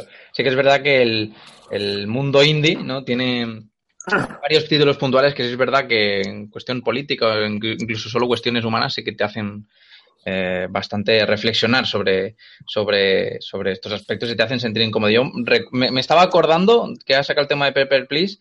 eh, un juego que es está en Steam, es totalmente gratis y te lo puedes pasar en, en hora y media, dos horas, que se llama Emily is Away. Ay, muy rico, sí, señor. Emily is Away. Es uno de estos mm, juegos que. eh, metajuegos, ¿no? Que juegan un poco con, contigo más que tú con ellos. Que sí que es verdad que no toca temas políticos, pero sí que toca algún que otro tema humano que te hace reflexionar, ¿no? De, de una relación interpersonal que a mí me dejó descuadradísimo. Y, y nada, está gratis. Y solo voy a decir que es un juego en el que tú abres un chat y te pones a hablar con una persona, con una, con una, con una amiga tuya. Ya está, no voy a decir más. Porque... Hay otro que acaba de salir, eh, Joder, que se llama. Mainlining, que también habla de este tema, que, que haces de, de- Bueno, estás investigando en busca de, de la forma de conseguir eh, condenar a un cibercriminal. Eh, y trabajas desde, desde el escritorio del ordenador. Además, pero en plan de un ordenador de los años 90, una cosa así. Es, es muy chulo. Acaba de salir también un juego indie pequeñito. eh, creo que está por 9 euros ahora con oferta de lanzamiento. O sea, que hay mucho tema, ¿no? De, de- de este tipo de juegos. Sí, es lo que digo, que ya no sé si es porque yo estoy atento eh, y entonces lo- los, los encuentro o que realmente Pues- hay un está en el safe gaze que se dice y salen muchos juegos de, de ahí porque es lo que nos preocupa. Ya puede ser, puede ser. He dicho safe gaze en un podcast de videojuego, ya me podéis dar la medallita de pedante. Efectivamente. Juan, jurado, te quiero. ¡Mua! Bueno, chicos, pues eh, ahora sí que sí, Raúl. Bueno, no sé si queréis hacerle a Antonio alguna pregunta más a este respecto. Me he dejado aposta This is the Police para la semana que viene. Así también hay tiempo de que lo cuentes en FS Gamer, eh, Antonio. Y porque ese sí que De que, lo lo, ten- de que lo lean, que cuando este podcast se publica ya estará publicado el artículo. Efectivamente, de que lo lean y luego nos lo contarás en, en Level Up. Este lo tengo igual que Orwell, pero no, no me he puesto con ello. Los tengo los dos en la biblioteca de Steam y tengo ganas de escuchar tu opinión al respecto de This is the Police. Si no tenéis nada que decir, chicuelos, es No, en ahora. no, en principio nada. O sea, son juegos que, que yo pues, pues eh, toco bastante poco porque mi tiempo lo tengo que derivar a otras cosas.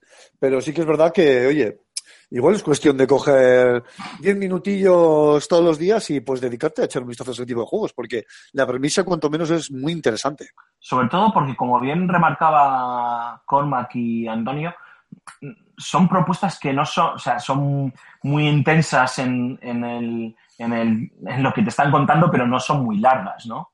Entonces se hacen en lo que tú tardas en ver un capítulo de una serie o en ver un, una película. Y luego sí que tiene ese componente, de rejugabilidad que te, que te permite seguir ahond- ahondando en, en lo que el juego te está contando, ¿no?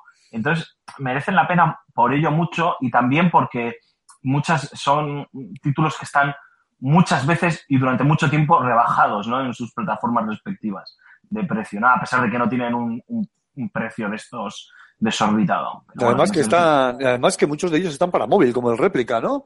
Que has Sí. comentado antes. ¿Y para qué dispositivos está? ¿Está para iOS y para Android? Sí, réplica está para ellos, creo que no sé si para Android y está en PC también, creo, ¿no, Antonio? Sí, sí, sí, sí. sí. Y Orwell solo en PC. eh, Solo en PC. Orwell, que yo sepa, solo empecé.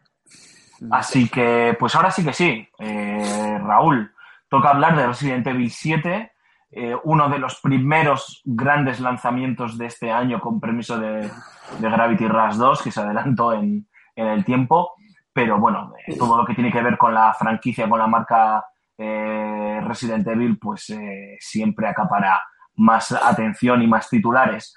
Un título que ya pudimos probar primero con esa demo que no se sabía lo que era algunos en el E3 con The Kitchen. Acuérdate que vine Sí. espantado y os lo conté alucinado. No se me ocurría, Sí, no se me ocurrió en ningún momento pensar que eso podía ser un, un Resident Evil. A posteriori, cuando salieron las gafas a, a la venta, creo que se puso también The Kitchen para que lo pudieseis ver. Pero antes ya se anunció que este The Kitchen era Resident Evil 7 en un E3 y que bueno que se, que se ponía a disposición de los jugadores una, una demo que tiene que ver con el con los primeros minutos del, del propio juego, juego final.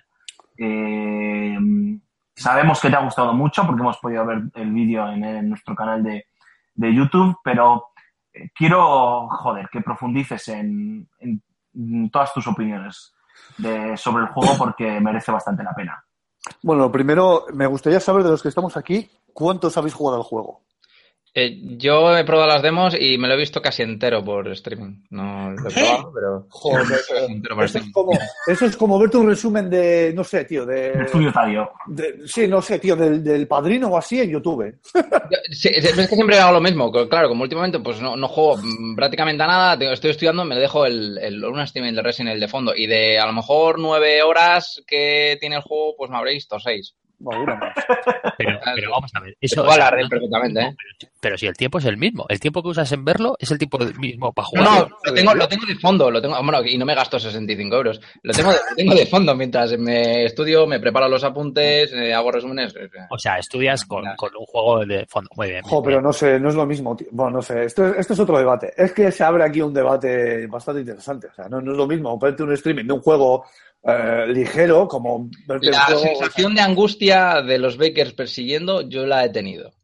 Y sí Yo- que, que- Bueno, que bueno, he jugado- que- he, sí, sí, jugado, he jugado 10 minutillos solo, eh, no he tenido tampoco tiempo, tiempo de más. Y lo que ponía hoy en Twitter, eh, yo sé que hay otras mil referencias, pero vamos, la referencia a True Detective es, es- es tan. es- a mí me gusta eh, que tenga esa referencia, es tan evidente que hay secuencias, eh, las secuencias del principio es True Detective, tío, o sea, Sí, el coche por, lo- por Luisiana, eh, es que, joder, lo hemos visto en la, en la primera temporada de, de la serie de HBO, ¿no? Y, y me ha molado mucho, ¿no? Ese rollito que parece que tiene, que luego no sé si por dónde irán los tiros, siendo Resident Evil, pero ese rollito al principio de, bueno, pues del tema del vudú, que está muy arraigado también en, en Luisiana y demás, con los sacrificios, etcétera, etcétera, hostias, me ha gustado. Yo me he quedado justo en cuando entras en la casa, no digo más, tío. O sea, ahí, ahí me he quedado. Y lo que he jugado en la demo. Pues, pues a ver, eh, bueno, en principio eh, nosotros, eh, pues eh, de repente un día desaparece nuestra novia, así a grosso modo, grosso modo, perdón, y, y bueno, y a la de X tiempo, pues recibimos una- un mensaje de ella, pues que está viva, y, bueno, siguiendo el rastro de, de ese mensaje y demás, acabamos dando, pues con esta mansión, ¿no? Este, este pedazo caserón vacío y, y bueno, nos adentramos en él y pues nos damos cuenta de que efectivamente allí está la, allí está la chica y, y, bueno, lo primero que te empieza a decir es mensajes contradictorios, que ella no te ha dicho nada, de que vinieses, que tal, entonces claro, empiezan un poco las incertidumbres. Entonces, claro, eh, a la de poco nos damos cuenta de que está habitada, de que está habitada por la familia, por la familia Baker, por los Baker, que son una familia rednecks de, de la América rural y además, eh, para mí, estereotipados adrede y muy bien. Y vemos que están muy girados. O sea, aparte de que se ve que algo tienen dentro, está- están muy girados. Y, bueno, nos van persiguiendo por las diferentes estancias de, la casa, van, van apareciendo y por unos sitios, desapareciendo en otros, tal. Eh, tenemos al padre, a la madre, al, al chaval y tenemos a la abuela, que la abuela es la que más me perturba porque si habéis visto el vídeo y probablemente veáis una, un gameplay dentro de poco en el canal en VR en el que ella hace, es protagonista del vídeo prácticamente en un momento y bueno, es de verdad totalmente acojonante porque es una señora que está vegetal en una silla, aparentemente... No, Está curioso. está No, no, pero es que esto se sabe. O sea, apa- sí. aparece, aparece en un sitio, miras para otro lado, ya no está, aparece en otro, vas a- o sea, y está ahí plantada. Y te vas siguiendo con la vista y ya está. Y ya está, hasta ahí puedo leer. Voy a aprovechar ahora que hasta aquí puedes leer para eh, parafrasear a uno de mis políticos de cabecera, que es Trump, y decir, Antonio, estás despedido. ¡Hala! ¡Hasta luego, majetes! ¡Hala, macho! Por la sombra, guapo. ¡Vale! ¡Chao! Un besote. Tengo que, tengo que decirte, ya que te tengo, ya que he sacado el tema de la VR, que yo creo que es, es importante hablar de ello y, y ya empezar a hablar del juego. Tengo que decir que lo que he visto en, en tus gameplays, eh, entiendo que la inmersión es muy importante, pero me parece grotesco, tío. O sea, en el sentido de los no saltos que pega la cámara me No, no tiene parecen nada que ver, no tiene nada que ver. tan poco realistas, tío, que así No, no. A ver, tiene, casi tiene que ser así. pero No, tiene que ser así. O sea, y además no es el primer juego que los utiliza. Yo que iba jugando a VR desde el primer día, eh, hay muchos juegos que utilizan el salto de 30 grados para mover la cámara y eso evita el motion sickness eh, de una manera brutal. O sea, yo no he tenido en ningún momento sensación y he corrido, he saltado, me he dejado caer. Y en otros juegos como el Robinson, que, que lo he tolerado muy bien, ha habido momentos puntuales que sí que me ha dado ese, ese eh, mareillo que, que, bueno, que te vas acostumbrando, lo vas tolerando. Eh, un- no, no tiene, no le hace justicia a las imágenes, ¿eh? O sea, es algo que tienes que vivir tú dentro. Sí, no, pesar- no, sí, me imagino que la parte de, de inmersión está garantizada y, y todo el mundo habla maravillas de eso, ¿eh? Y gráficamente. Pero- no, no, y gráficamente y tal, aunque evidentemente no es lo mismo, No, no, no, está claro. obviamente todavía, ¿no? Llegará el día en el que la realidad virtual se vea igual que de lo que se muestra en un televisor, pero la sensación que me... es porque a lo mejor yo no he jugado a ningún juego de realidad virtual mucho tiempo y tal, pero esa sensación de ese giro de 30 grados tan cutrongo, tío, Te da una acostumbras. sensación tan poco realista Claro, pero es que que no, sé que no hay, es la forma que han encontrado, ¿no? Para evitar que nos mareemos, ¿no? Pero, ay, joder, digo, cago en la puta, tío. Me, chir- me chirriaba viéndolo en los gameplays, ¿eh? Que me imagino que cuando estás metido en el papel, te están persiguiendo o lo que sea y estás cagado, eh, no te fijas en eso. Claro, y es más, yo, yo te digo que ya lo veo tan natural como girar la cámara entera sin gafas con el stick derecho. Porque estoy ya tan acostumbrado a ello que eh, no me saca del juego ni me repercute ni nada de nada. Simplemente es un recurso que utilizo y además, una vez le pillas el truquillo a los golpecillos de 30-30 grados, pues eh, es todo mucho, muy, es, ágil, porque le has pillado el truco y por lo haces más rápido. Una, pero, de- pero la cosa que realmente me ha podido llegar a sacar del juego en, en tres ocasiones, de hecho, bueno, si soy sincero, en dos, es que cuando salta alguna escena de vídeo con las gafas, primero aparece un corte en negro y luego aparece la escena de vídeo. Esto es una putada. Es como si el personaje pestañease, ¿sabes? O sea, no. Es nada, dura nada, pero, pero es lo suficiente como para que a veces te saquen del juego. Y eso no pasa en, en el juego sin, sin el modo VR. Es todo directo. O sea, no, Te jodes. Efectivamente. Pero vamos, te puedo decir que con las gafas ha habido veces que lo he pasado mal. O sea, ha habido tres veces que, que he tenido que dejar de jugar porque, joder, o la sugestión, o la tensión del momento, o una mezcla de todas, pues, pues eh, han hecho que, hostia puta, que apretase las uñas de los pies. De hecho, en el vídeo que, que pondré, me, me llega, no, no lo veis, pero lo digo en el vídeo, parece que es coña, pero no es coña. Me he jodido un dedo, una uña del dedo del pie apretándolo por el susto. Eso te pasa por no cortártelas. Pero eh, Qué sinvergüenza. eh, que- que- querría ahondar en esto, ¿eh? Chicos, podéis meter la cuchara cuando queráis, ¿eh? Eh, Quería ahondar en este asunto. Primero, yo creo que una de las grandes novedades es este cambio que ha sufrido eh, la franquicia, esta evolución. Ahora es un juego en primera persona que no está teniendo pocos detractores, todo hay que decirlo. Siempre están los puristas de turno eh, que se rasgan las vestiduras, sea como sea. Se lo rasgaron en su día cuando pasamos a este Resident Evil 4, al 5 y al 6, y ahora no iba a ser menos. Eh, y también me gustaría que nos explicases, porque, eh, joder, he, he escuchado de todo.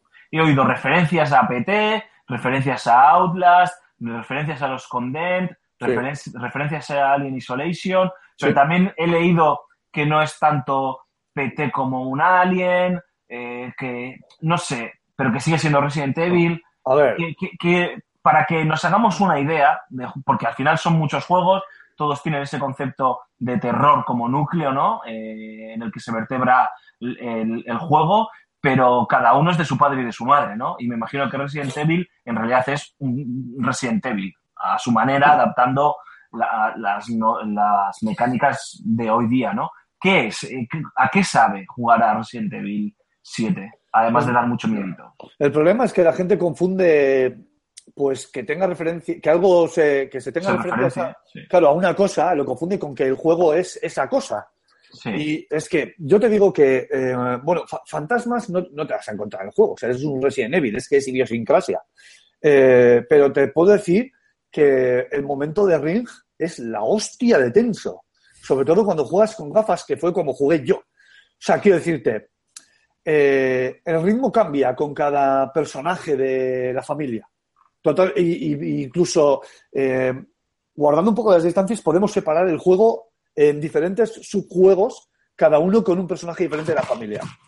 Entonces, tenemos con que el padre es más. eh, Yo, yo por si acaso no, no desvelaría lo que nos vamos a encontrar con cada uno de los no, pero si al final ya. es- porque voy a está decir- guay descubrirlo. Sí, sí, está. Pero bueno, es, eh, pues con el padre, vale, pues no voy a entrar, pero, pero bueno, eh, con el padre es una cosa, con la madre es otra, con el otro es otra, con el otro es otra. O sea, cada personaje tiene una forma de jugarse, tiene unas rutinas y una inteligencia artificial muy marcada, que es verdad que a veces eh, me he topado con unas cuantas ocasiones en las que ha sido un poco errática esta inteligencia artificial, pero ah, es, una tontería, porque al final es una tontería.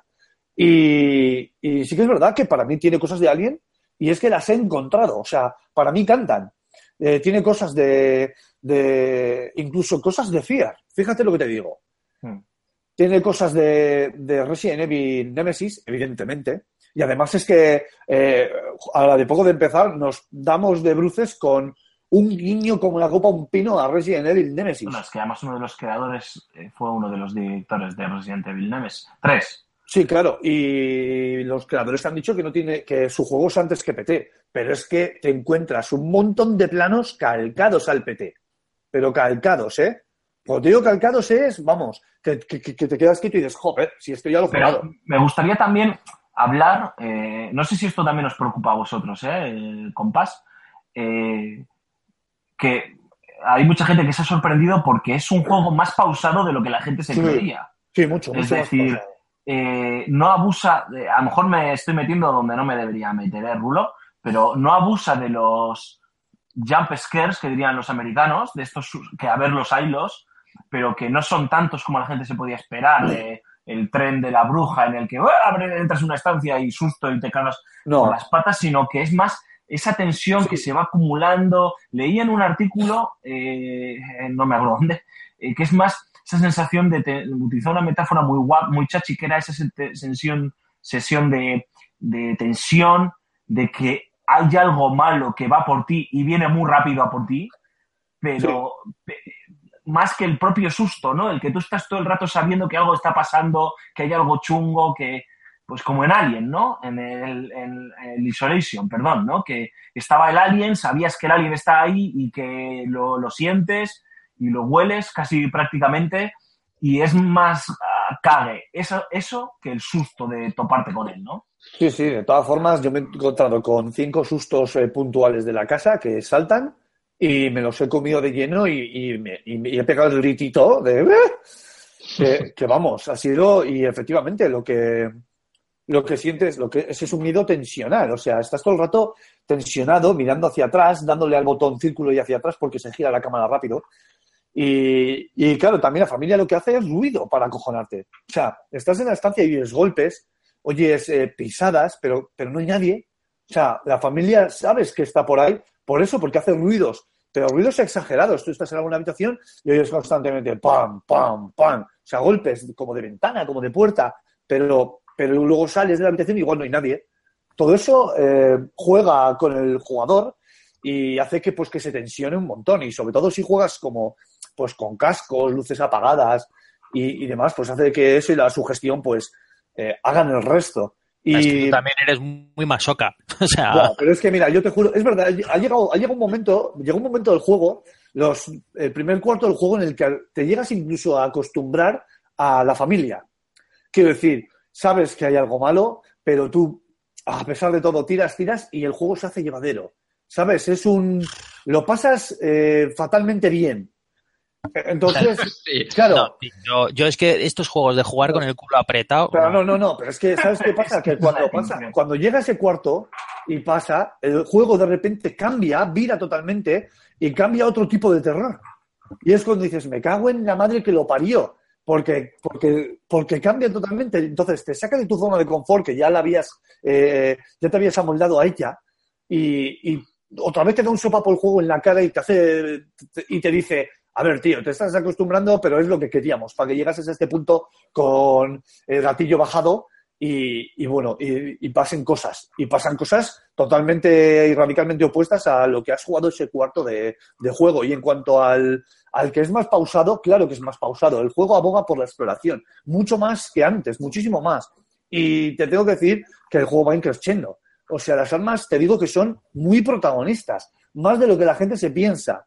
Y lo que pasa que las tienes que usar de forma muy inteligente porque eh, es un survival. Y los objetos eh, ya no están tan a la vista como antes, ya no están tan resaltados al, al hub que tienes en la consola para que tú los veas, incluso hasta tal punto en el que hay eh, un aditivo que durante X segundos hace que esos, esos power-ups eh, resalten en la pantalla para que tú los veas y luego se quitan. Y se es verdad. y te das- dando la- las plantitas esas para recuperar. Volvemos, volvemos a las plantitas, volvemos a marca de la casa, las plantitas, las estancias de, de guardado con un magnetófono, con esa musiquita eh, mítica. Es- Esas son las- los únicos momentos de paz en esas estancias, como en todos los Resident Evil de la historia. Y, y tengo que decir que para mí, y es el título de la video review, es el retorno del hijo pródigo. O sea, es la tercera vez que Capcom se recicla con Resident Evil y creo que lo hace muy bien, porque es que encima la historia está totalmente, eh, eh, va totalmente a juego, o sea, es una muy buena historia eh, que no, no, te pasa, no te puedes esperar unos giros de la hostia porque, joder, Pero me han dicho que hay, ¿eh? Que hay un par Sí, de giros bastante, sí, hay un par de giros bastante... bastante M. Night Shyamalan, Sí, sí, guapos. Efectivamente, efectivamente. Y de hecho, uno en concreto, uno en concreto, no te lo esperas, porque si no ha sido, si no ha sido contaminado por las redes sociales y te topas Mm. con él, te agrada mucho, pero quiero decir, te agrada, te agrada como giro argumental, pero es una puta mierda porque a mí me dieron cuatro taquicardias. Entonces, tiene eso que, que a mí me gusta tanto, ¿no? El pasarlo tan, Sí, tan no, fatalmente bien. Y sobre, sobre todo hay una cosa que me gusta del juego o del concepto, no sé qué te parece a ti, eh, que es el...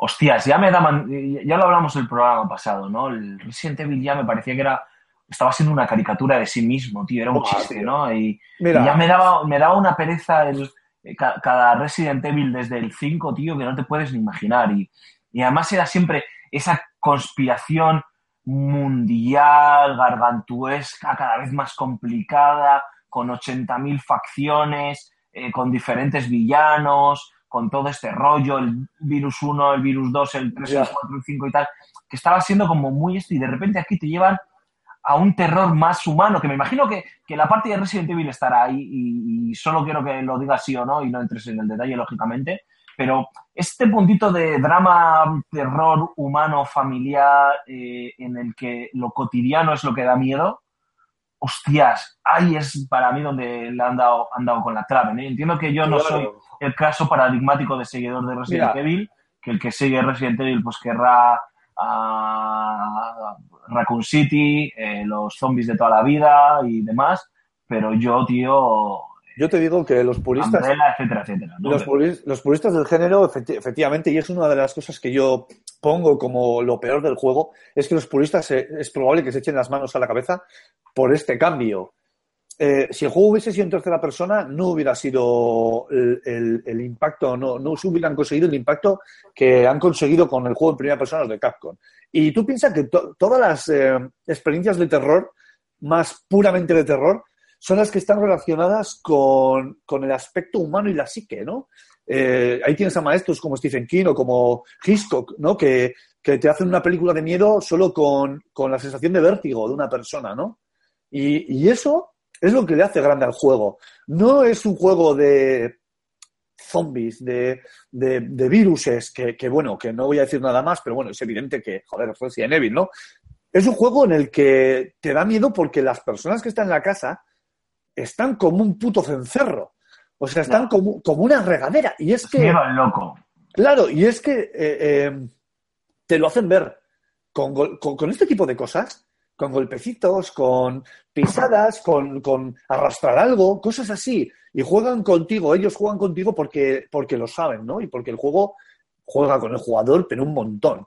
Y hace que cada vez que abras una puerta, con las VR sobre todo, puedas asomarte, cosa que lo echo mucho de menos en el juego, porque es llegar a una esquina o a una cobertura y con las VR, como estamos dentro del juego y jugamos ya con los volúmenes, pues puedes llegar a asomarte la cabeza, entonces ver si hay o no hay. En el juego en 2D, digamos, sin gafas VR, eh, no puedes hacer eso. Y hace pues eso, que te asomes un poco por la, por la puerta para ver si está o no está, porque le oyes, oyes, les oyes hablar igual al otro lado de la puerta antes de abrirla, entonces sabes que tienes que pasar y te la tienes que jugar. Entonces, es la tensión de entrar con el gatillo siempre apretado, ¿no? Eso me recuerda mucho al Dead Space, sobre todo al 1. ¿Sabes? Que íbamos siempre andando, nunca corríamos, que abríamos las puertas y teníamos el gatillo. Ese tipo de sensación. Y es Y- acentuada por eso, precisamente, porque están como un puto cencerro. O sea, pero a cada paso que dan, a cada acto que hacen, a cada acción, es, te hacen ver más y más que, que se les va. Y luego ya, si tienen o no tienen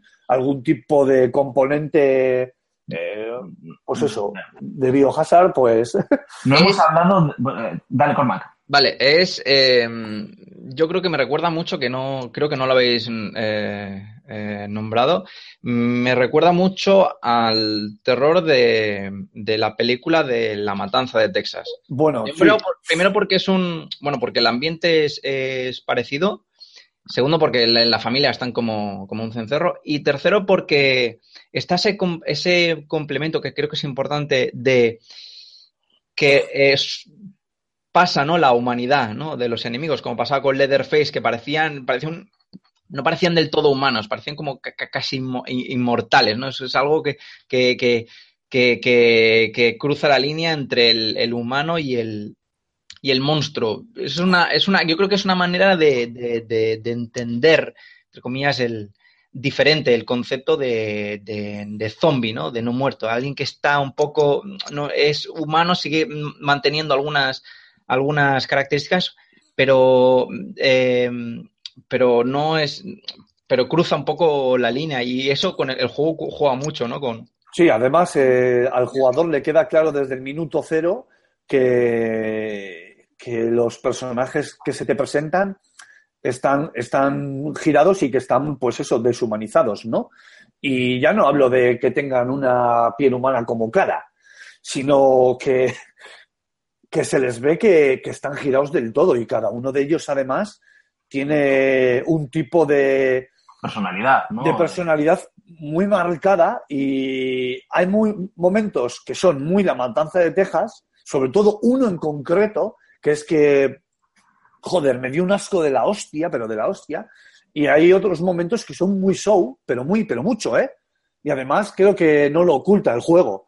Y luego tienes otros momentos como The Rings y otros momentos como Resident Evil incluso como eh, Viernes 13. Porque a mí me ha recordado más a Viernes 13 que a otra cosa, el primer momento del juego. ¿Y qué tenemos que hablar de los puzzles, tío? Porque sé que tienen un protagonismo importante, se habla incluso de, de guiños a Mikami, de guiños Sí. a los puzzles del primer Resident Evil, ¿Y qué quieres que te diga? Eso a mí me, me provocó una elección de aquí a Venus, tío. Sí, a ver, pero no abusan tanto de ellos como yo creía. Sí que es verdad que hay muchos puzzles, sobre todo en la parte final del juego, pero y si además eh, no son tanto unos puzzles como tú piensas de, de- de lógica, de encajar el mosaico y demás, porque son puzzles que son evidentes y lo que buscan es un poco la destreza del jugador. Hay unos cuantos en concreto que son del tipo, pues a ver, tienes que, yo qué sé, tío, tienes que, eh, a ver, si, déjame que, me, que pienses sin que te haga spoiler para que te haga el símil, ¿eh? Por ejemplo, tienes que buscar una manilla para salir de la casa, pero resulta que esa manilla está dentro de otra caja, de una caja que está dentro de la misma estancia, pero está rodeada de, yo qué sé, de bichos. Pues bueno, pues el jugador que tiene que hacer, pues tiene que buscar algo para espantar a los bichos, buscar algo para, para abrir la caja, eh, coger lo que hay dentro de la caja y poder eh, abrir la puerta y salir, ¿no? O sea, yo creo que juegan mucho con eso. Y por eso, por eso me gusta, porque los puzzles son muy show, ¿no? En ese sentido está, está muy bien conseguido. A Y tiene de- ese puntito realista, ¿no? De- Claro, claro, siempre, claro. Qué misterioso siempre ese cuadro. Y además muy contextualizado. Y además muy bien contextualizado. ¿Sabes? Eso- Porque, joder, te metes a la casa de, de- ya hablando de lo que dice Cormac, de Leatherface. Imagínate, metes a la casa, a la casa de Leatherface y de repente te encuentras un puzzle de la hostia, súper lógico. Coño, si este tío no tiene, no, no, se mueve por las ganas de matar, Claro. ¿qué cojones va a hacer? Va- no, no puede sumar uno más uno. Pues aquí está contextualizado de cojones, igual que las armas. Están muy bien contextualizadas y, y tienen su, y tienen su aquel. O sea, el conseguir las armas no es que te encuentras un arma porque te la encuentras y ya está. No, si está ahí, pues tiene una razón de ser. Y, está, está muy bien, en ese sentido está muy bien. Me gusta mucho cómo, cómo lo han conseguido implementar. Y ya te digo que los puzzles, te vas a encontrar puzzles con busca la insignia, eh, esta insignia se pone en esta puerta para que se abra. Eh, yo qué sé, tío. Eh, la combinación, busca la combinación. O sea, con este tipo de puzzles sí que te vas a encontrar, pero no creo que. No, me ha, no he tenido la sensación de que abusen de ellos. O sea, están donde tienen que estar y están para lo que tienen que estar. Y entiendo que no pueden estar de otra forma. Entonces, ahí yo les doy un, un 10. Me, gusta mucho cómo lo han hecho. Yo tengo, tengo una duda. Bueno, eh, llevo sin tocar un Resident Evil desde la Play 1. Creo que todavía me duran los sustos de cuando se abrían las puertas y te saltaba un zombie a la cara. Así que no. Sí, mi- pues, pues telita con lo de abrir las puertas en este juego, macho. No, no, ya lo he dicho antes. Yo estos juegos de que hay que jugar con el culo apretado no, no. Así que, pero no sé, recuerdo vagamente un poco lo, lo que era Resident. Tiene, tiene, no- por lo que has dicho, no sé si, si tiene algo que ver. Eh, City, eh, Prefiero Umbrella. Prefiero no o sea, decir nada. Prefiero no decir nada. Vale, o sea, pero No, no. ¿y la un parte de la historia? A o- ver, el juego comienza tras los sucesos de Resident Evil 6. O sea, no es que comience, es que está situado cronológicamente eh, en cuanto termina Resident Evil 6. O sea, tiene una cierta continuidad, entre comillas. Hay una continuidad, pero el juego lo hace muy bien porque lo hace de forma tan velada que tú no te das cuenta hasta que puedas llegar a, cual- a un X punto o que puedas llegar a la conclusión. Que yo no he llegado a la conclusión hasta que ha pasado cosas. Eh, Vale. Sí que es verdad que vas viendo reminiscencia, easter eggs diferentes en la casa que te hacen ver que efectivamente que hay pues algún tipo de relación en algún momento o que o que te sugieren o que le hacen pensar al jugador que, que algo tiene que ver con la saga Resident Evil y demás. Eh, tampoco hay espejos en toda la casa, cosa que me ha parecido muy raro. No, no podemos vernos nunca, en ningún momento.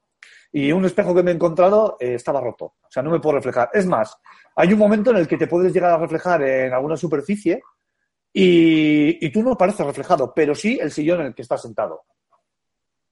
O sea, no sé, como que los desarrolladores quieren ocultar en todo momento quién eres tú. Pero yo creo que eso es más bien para que... Es que, claro, eh, a ver, voy a decir algo y a ver si, si Raúl está conmigo de acuerdo, ¿no? Que es el más, el más indicado, ¿no? Para, para hacerlo.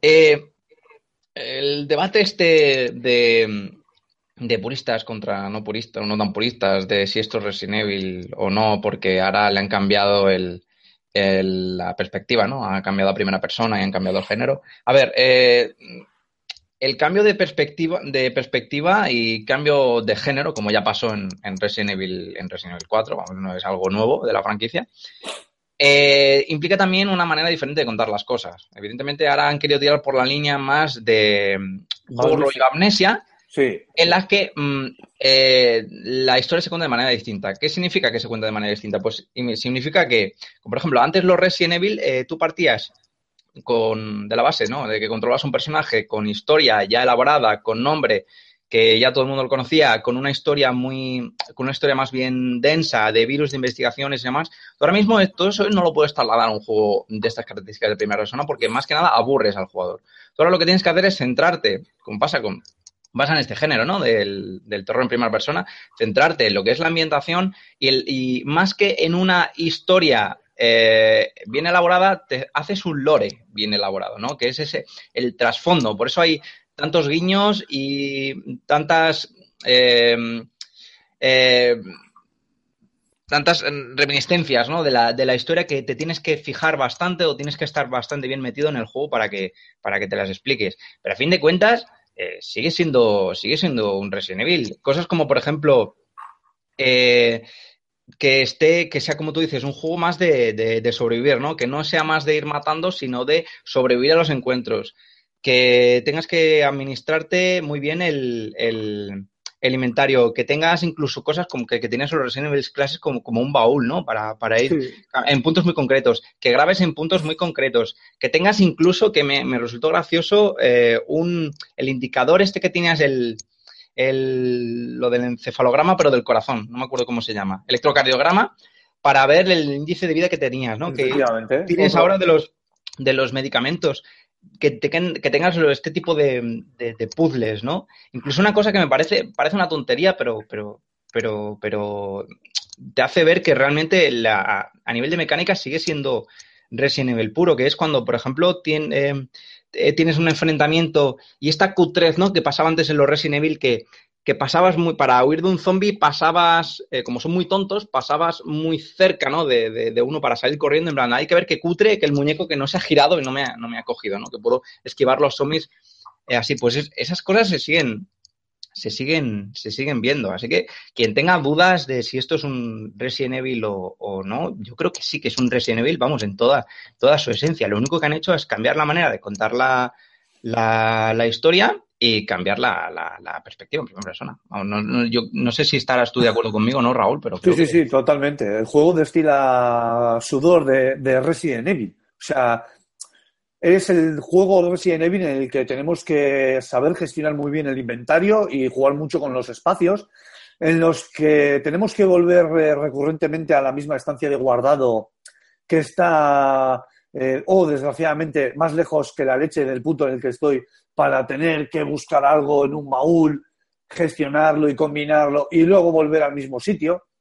Eh, es el Resident Evil en el que tenemos que buscar diferentes llaves para poder abrir unas estancias en las que ya hemos estado, pero estaban cerradas y no podíamos pasar.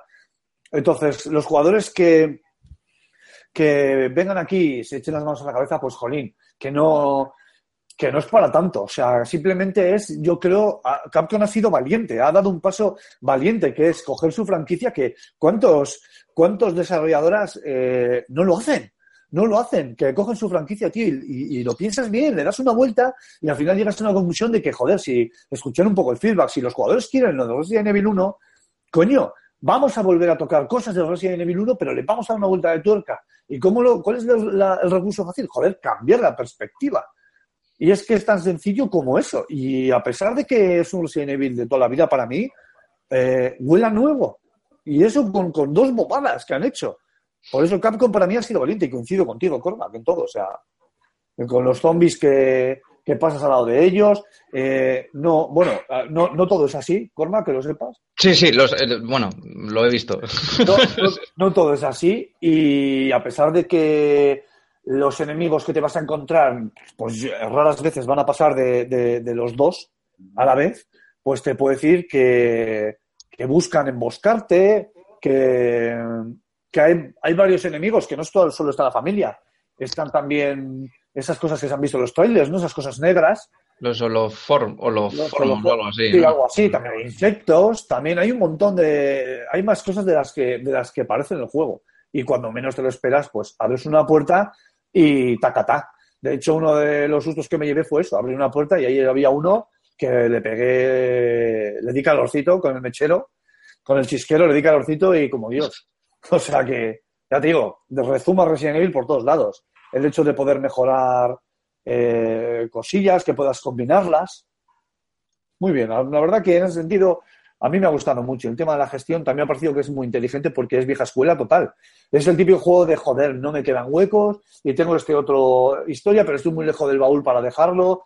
Eh, bueno, me voy a deshacer de ello y ya tengo un hueco. Vale, ya tienes un hueco. Pues ahora que tengo este hueco, lo voy a combinar con otra historia, ya fabrico una cosa y ya se me ha librado un hueco, ¿no? Dos huecos, porque he fabricado una cosa y tal. Eso está muy bien, eso está muy bien conseguido. Y, y lo han hecho muy bien en Capcom, la verdad. Yo creo que, sa- ¿sabes qué pasa? Que las dudas y toda la polémica y el debate vienen porque, claro, eh, has- te has visto la manera que, que ha tenido Capcom de, de presentar el juego. Al principio parecía que iba de una cosa, luego de otra, no quedaba muy claro, ¿no? Ha sido bastante, bastante original, ¿no? Sí, Y ha dejado totalmente despistado al, al jugador. O sea, yo creo que hasta que no tú no has jugado al juego y yo no lo he visto casi entero, realmente digo, vale, es- esto es Resident Evil claro. nivel 7, no nada extravagante, ¿no? Que podía haber pasado por nuestras mentes, queda totalmente, queda totalmente descartado. Claro, claro, efectivamente. Es que es un juego al que tienes que ponerte delante de él para poder jugar, igual que las VR. O sea, tú puedes ver mil gameplays y decir, joder, pero qué aspecto gráfico más mierda. Pero te puedo decir que en VR, por ejemplo, es top. Ahora mismo no hay nada gráficamente y es muy potable en VR. Y, y me ha sorprendido mucho en ese sentido también eh, la solvencia del motor, el Resident Evil Engine, el Resident Engine, que lo hace muy bien y sobre todo eh, maneja muy bien el tema de las luces y las sombras, algo que en un juego de estas características, pues es algo que tenían que hacer, ¿no? Darle importancia a, a los juegos de luces. Y, y la verdad que no he tenido ningún tipo de bajón de frames ni nada, ni me ha petardeado. La verdad que muy bien. Va a 60, 60 FPS, o sea, no creo que no se vea a 1080 claros, pero está... está Sí, pero FPS, se- está, está muy bien. Y solo me he topado con una textura, yo creo que de casualidad, que me ha acercado mucho y he dicho, ¿eh? Pero también te digo una cosa, para empezar a fijarte y a ser tejilguero con los, con los detallitos gráficos, tienes que tener unos huevos como un torero, porque la tensión que tienes todo el rato de que estás vigilado hace que no te puedas concentrar en otra cosa más que en la que te tienes que concentrar, que es conseguir el ítem de turno para poder continuar. Me gustaría, Rulo, y ya para ir cerrando, es decir, que nos hables del, del sonido y del doblaje, que creo que es una Sí. parte muy importante de un, juego de terror, el sonido, Ajá. luego la parte del doblaje, porque el juego viene doblado, y ya también que empalmes con las conclusiones, si te parece. Vale. Eh, bien, el juego está traducido y doblado al castellano, está traducido y doblado al, español. Eh, a mí voy a empezar con los sonidos. eh, los, Al castellano, al castellano. Está- al sí. español es en el otro lado. está, ace- está aceptado de las dos maneras, efectivamente. efectivamente. Pues bueno, está doblado al castellano y, y en cuanto a los eh, sonidos, son, son muy contundentes, o sea, las armas suenan muy bien, con, con muchos efectos de, de luz. Cuando, cuando- de hecho, eh, he llegado a, disparar algún arma para poder ver en el juego y me ha ayudado, o sea, quiero decir, me, ha solventado, ¿no? Eso está muy bien, suenan muy bien, suenan armas contundentes, fuertes, con sonidos muy graves y, y en general los pasos, el sonido del viento, incluso el sonido de las cortinas eh, mecidas por el viento, está, está muy bien, ese sonido de, de tela meciéndose para adelante y para atrás, está muy, muy bien conseguido. Eh, ¿En serio que en un juego que tienes que tener el esfínter apretado, eres capaz de pues fijarte en, en el sonido Sí. de, la- de las típico. cortinas? Lo- sí, sí, lo típico, vas a girar, vas a girar la esquina y, y a lo lejos ves como hay una tormenta y la casa está hecha un Cristo, entonces el viento se cuela por se cuela por las ventanas y mueve las cortinas. Y dices, joder, el movimiento de las cortinas está muy bien conseguido. Y cuando te acercas, pues lo escuchas. Y está, está muy bien, está muy bien. Y me ha gustado mucho. Y en cuanto al, y en cuanto al doblaje al castellano, me parece que es, una, es un gran trabajo de doblaje porque todas las voces empastan muy bien. El acting del doblaje es, es muy bueno, pero eh, tengo que poner aquí una pega y esto es totalmente subjetivo y además lo digo en la video review. Eh, el doblaje del, del cabeza de familia a mí no me gusta, pero no me gusta porque creo que la voz no encaja con la complexión del personaje. No, no, no me parece que pegue, es como, no sé cómo decirte, es como si a Bruce Willis le pones la voz de Ned Flanders. Hmm. O sea, no, no es el mismo ejemplo, pero para mí me ha impactado de la misma manera. Digo, hostia, tío, no sé, podrían haberle puesto otra voz. Lo hace muy bien, ¿eh? Lo hace muy bien, pero, pero sin más. Es una cuestión de gustos. Igual vosotros jugáis y dices, joder, pues, pues, pues no es para tanto. Pero a mí sí que me achillaría un poquillo, que digo, joder, pues, pues no sé, parece un poco, eh. Sin más, ¿eh? Es un poco entrando en lo pejilguero, pero la verdad que está muy bien. Y tú te fijas en los labios porque, por suerte por desgracia, las veces que tienes a los personajes delante de tus morros son muchas y te fijas en los labios y la verdad que están sincronizados de forma eh, bastante acertada y, y- muy cercano a, a lo que es el doblaje y a lo que es una persona hablando. La voz de la tía de, la, de, de tu novia, por ejemplo, eh, al principio en los vídeos, a mí me gusta mucho la voz que le han puesto la tía porque es una voz eh, que no es ni muy aguda ni muy grave, entonces no sé, me- yo cierro los ojos y me imagino esa voz en el cuerpo de una tía como la que es en los Resident Evil. Y eso me gusta. O las voces histriónicas de los eh, de- del hijo del redneck, que es de, un, de, de algún actor conocido, pero que, le da ese toque, ese toque, pues eso, de, la América rural, que le sienta muy bien. Eh, está- hubiera estado muy bien escuchar lo que todavía no he hecho en su versión original, a ver si los acentos, esta, esta forma de hablar americana redneck, lo, lo hacen, ¿no? Es algo que tengo pendiente de hacer. Seguro que sí. Seguro que sí, y es un juego que seguramente en su idioma ganen muchísimo. Pero, pero bueno, yo lo he jugado en castellano y, y lo estoy rejugando en castellano y bueno, espero que más adelante poder, poder jugarlo en su idioma. ¿Y las conclusiones?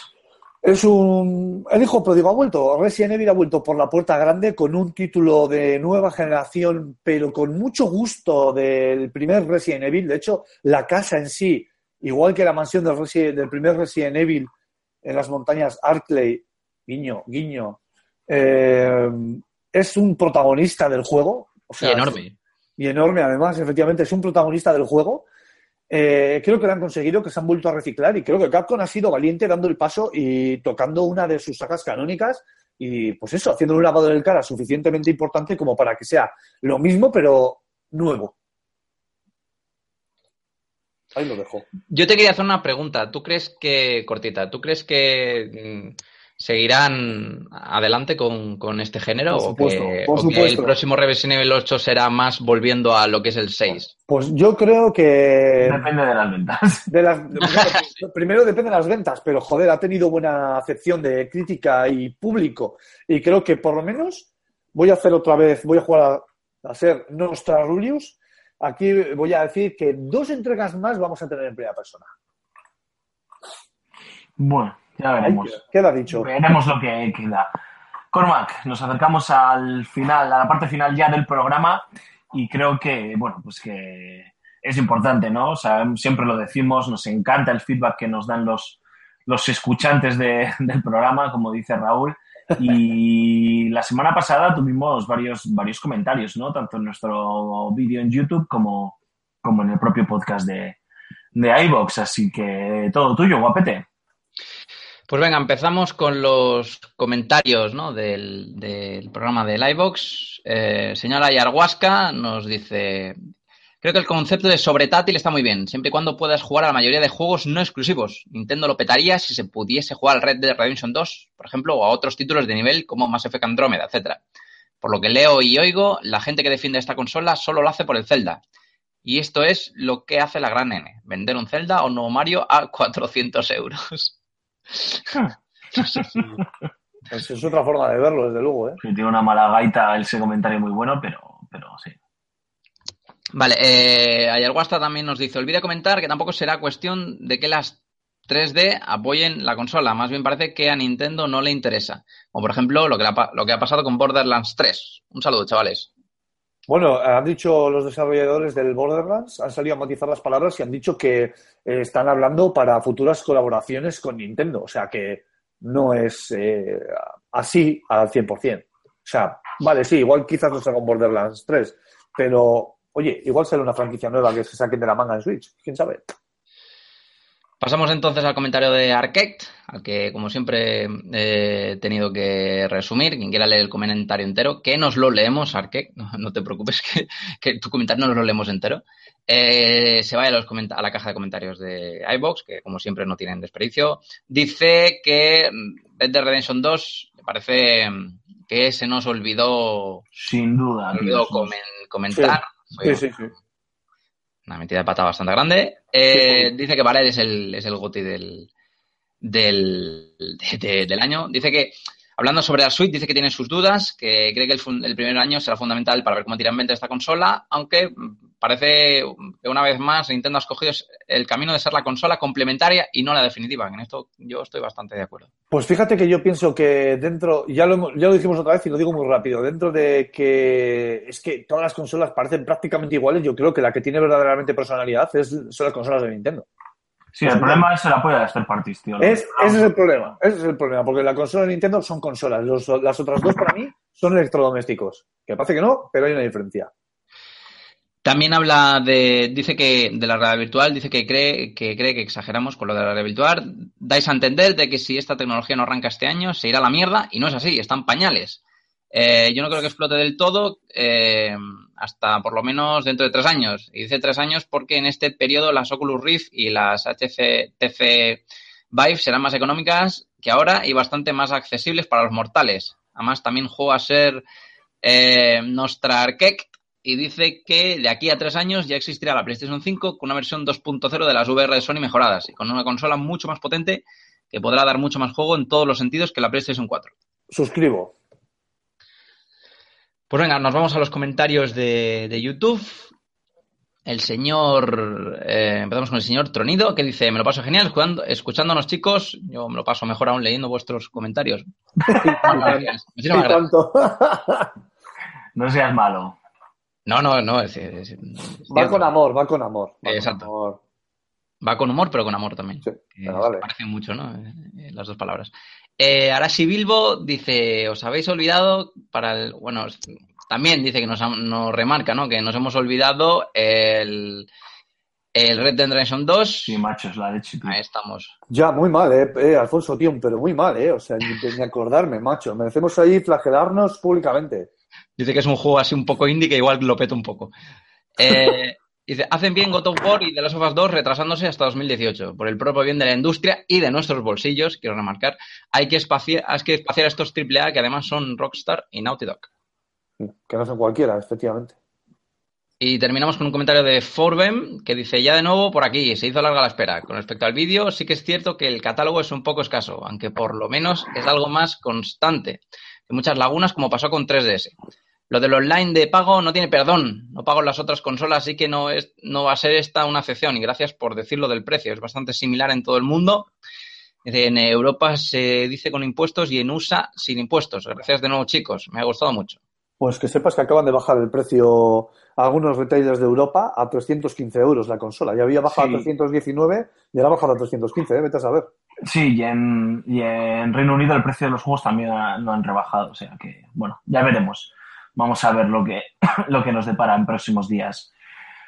Pues bueno, chicos, eh, hasta aquí ha llegado el segundo programa de esta tercera temporada. Eh, ha cundido, ¿eh? Ha dado de sí. Sí, sí.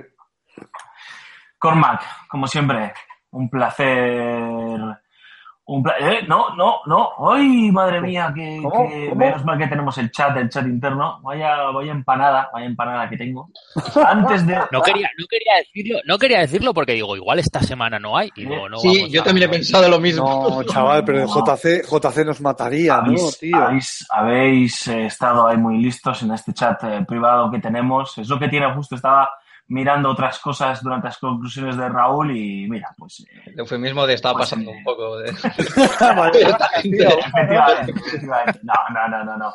La firma, la firma de José Carlos. Este, año, mira, este capítulo invertimos el orden. Hemos tenido primero los comentarios y ahora sí que hacemos una pequeña pausita y os dejamos con la opinión de José Carlos Castillo, que nos ha hablado de un tema que no hemos comentado nosotros a, um, a posta, que es eh, bueno, los nuevos eh, Fire Emblem anunciados por Nintendo para 3DS, para móviles, sobre todo ese es el anuncio más importante, el pequeño teaser del Fire Emblem Warrior para Switch y el anuncio de un nuevo Fire Emblem para, para la consola de, de- de Nintendo para 2018. Volvemos y ya sí que sí, nos despedimos y cerramos el programa de, hoy. Hasta ahora.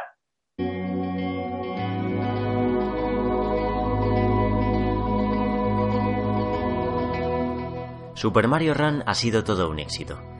Recoge los titulares que el juego ha caído horrores en los listados de ingresos y descargas, pero es que nunca se albergaron expectativas a largo plazo. Advirtieron los de Kyoto que no habría contenido adicional, que recibiríamos justo por lo que pagábamos, 24 niveles y un modo competitivo. La idea siempre fue hacer caja durante las primeras semanas, a manos de aquellos incondicionales dispuestos a aflojar sus carteras. A falta de su lanzamiento en Android el próximo marzo, RAN supera los 90 millones de descargas y unos 30 millones de dólares en ingresos. Esto es, apenas un 3,3% de las descargas se tradujeron en pagos. Irrisorio, no tanto si consideramos que fenómenos como Candy Crush se mueven entre el 2 y el 2,3%. En cualquier caso, Super Mario Run es tan solo una posibilidad dentro de la estrategia de monetización móvil de la compañía, que hace unos días presentó el que será su primer juego free to play. No habrá ocasión para que el gentío ponga el grito en el cielo, pues Fire Emblem Heroes podrá jugarse sin soltar un céntimo, aunque con microtransacciones de por medio. De primera se trata de una franquicia poco conocida por el usuario de a pie, con un esquema de juego RPG táctico no demasiado accesible. Habrá quien se asuste con tanta estadística y opción de por medio, algo inadmisible si se quiere retener al mayor número de usuarios durante el mayor tiempo posible. Por otro lado, será curioso ver cómo quienes criticaron los 10 euros de Super Mario Run terminan pagando 75 dólares por el paquete de 140 orbes, necesarios para desbloquear personajes. Esto es, el doble de lo que cuesta cualquier entrega de Fire Emblem para Nintendo 3DS. No olvidemos, en cualquier caso, que el objetivo último de la multinacional japonesa no es otro que recuperar tracción para con sus plataformas dedicadas. De ahí que se hayan presentado nuevos títulos de Fire Emblem para Switch y la portátil estereoscópica. No es casual, en definitiva, que Pokémon Sol y Luna hayan registrado ventas de récord o que New Super Mario Bros. 2 haya vuelto a la vida cuatro años después. Démonos cuenta de que la entrada de Nintendo en el mercado de los juegos móviles resulta beneficiosa per se, aun cuando no ingresase un centavo y sin importar que la masa enfurecida siga criticando sus productos.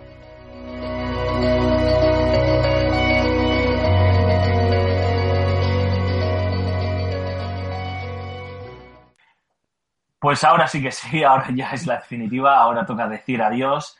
Así que, Mar Fernández, la semana que viene, bueno, a saber si nos escuchamos la semana que viene, ¿no? En principio has dicho que complicado. En principio que complicado la semana que viene y la siguiente, porque son las dos semanas de la muerte para el universitario y estoy que, que, que ni juego, que me he venido aquí a escaparme un rato, pero, pero porque ya no podía más. Así que no lo sé, en principio no, no contéis conmigo, por desgracia. Bueno, pues Suerte oye, por vosotros. muchísimo, muchísimo ánimo, muchísima suerte y que vaya, que vaya todo de lujo. Mucha mierda, tío. Eso espero. Julen Pradas, caballero, Gambo 23 eh, centímetros. Se van a seguir pensando mal también, ¿eh? Muchas gracias por participar. Esperamos tenerte la semana que viene aquí con nosotros y un auténtico placer. A ver si te desintoxicas de Elite Dangerous. Un placer, como siempre, eh, lo dudo. O sea, tengo la, nave aquí en doble fila y, como he dicho antes, vamos, según, según cierra aquí me voy al otro lado. O sea, me pierdo en el espacio. La semana- la semana que viene, por lo menos. La semana que viene que se plantea, yo creo que no va a haber grandes sorpresas o grandes anuncios y tendremos que hablar de muchas cosas. Yo creo que va a ser propicia para que nos cuentes tu periplo con, este Elite Dangerous, cómo has llegado a él, qué, qué nos ofrece y por qué te ha cautivado. Así que Sí, vete dándole una vuelta. Sin problema, porque además, eh, como os he comentado de Records, eh, este año va a salir la versión en Play 4, ya está para PC y para, y para Xbox One, así que mira, le damos una vueltilla. Y Raúl Romero, otra de las partes más divertidas del programa, que es cuando nos recuerdas, entre otras cosas, cómo nos pueden contactar. Pues mira, te lo voy a decir, hombre. Caramba, qué caramba. Dímelo, Garapepino. Vamos a ver, tenemos revista FS Gamer y Level Up. Estamos en Facebook, tenemos Twitter, Google Plus y YouTube, antiguo canal de videojuegos donde el amigo Cormac escudriña constantemente para poder vomitar en el programa lo que no le apetece sobre vosotros. También tenemos Ask, buscándonos por Podcast Level Up. Y también tenemos Telegram, este FS Gamer de bolsillo. Podéis buscar nuestro canal en esta dirección, telegram.me barra fsgamer. Y por supuesto, no dejéis de visitar nuestras páginas web, fsgamer.com y la página web del Fan and Serious Game Festival, fanandserious.gamefestival.com. Y por último, ahí va la ronda de Twitter personales arroba Alfonso Gómez AG, arroba Cormac barra baja 20, arroba Turrulius, arroba Bau barra baja Er, arroba Antonio Santo, arroba Gambo 23 centímetros, arroba Jogarto, arroba Aymar barra baja Ciquelín y, por supuesto, difundir la palabra del Ludus. Bueno, Rulo, esta semana ya has pensado con qué nos... Bueno, el lunes de la semana que viene, ¿con qué nos vas a deleitar en el Ludus? Pues la verdad es que tengo cuatro o cinco cosillas por ahí no las tengo muy O claras. sea que no, vamos, no, no, no. Efectivamente, Tengo cuatro o cinco cosas, no, me descubras, pedazo de perra, no me descubras en directo. Va, va- va a tirar del dado rolero, ¿no? De, Efectivamente, a ver. de seis, no, o de ocho. Pues nada, oye, Raúl, un abrazote fuerte y nos escuchamos y hablamos la semana que viene. Hala, a gastar poco. Y se despide todos vosotros, Alfonso Gómez, agradeciéndoos como siempre vuestra fidelidad. Eh, ha sido volver y hemos eh, eh, alcanzado unas cifras de oyentes en iBox, en iTunes y en, y en YouTube de auténtico lujo. Se notaba que nos echabais bastante de menos y eso, pues joder, siempre nos reconforta, no nos vamos a engañar. Muchas gracias de verdad por estar ahí, por dejarnos los comentarios, por seguirnos, por escucharnos. Como bien dice Raúl, difundir la palabra del Ludus, pero sobre todo difundir la palabra de Level Up, porque os, os, va a hacer me- mejores personas, ¿no? Y, también es probable de que eh, si sois hombres, pues alcancéis las cifras de Gambo. Eh, eso está bastante, bien. Eh, nada, ahora en serio, muchísimas gracias. Si os quiere mucho, se despide todos vosotros Alfonso Gómez. Hasta la semana que viene. Agur. Adiós.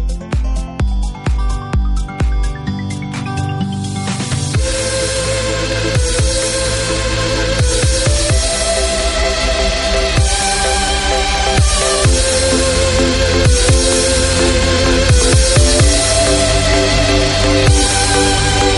right back.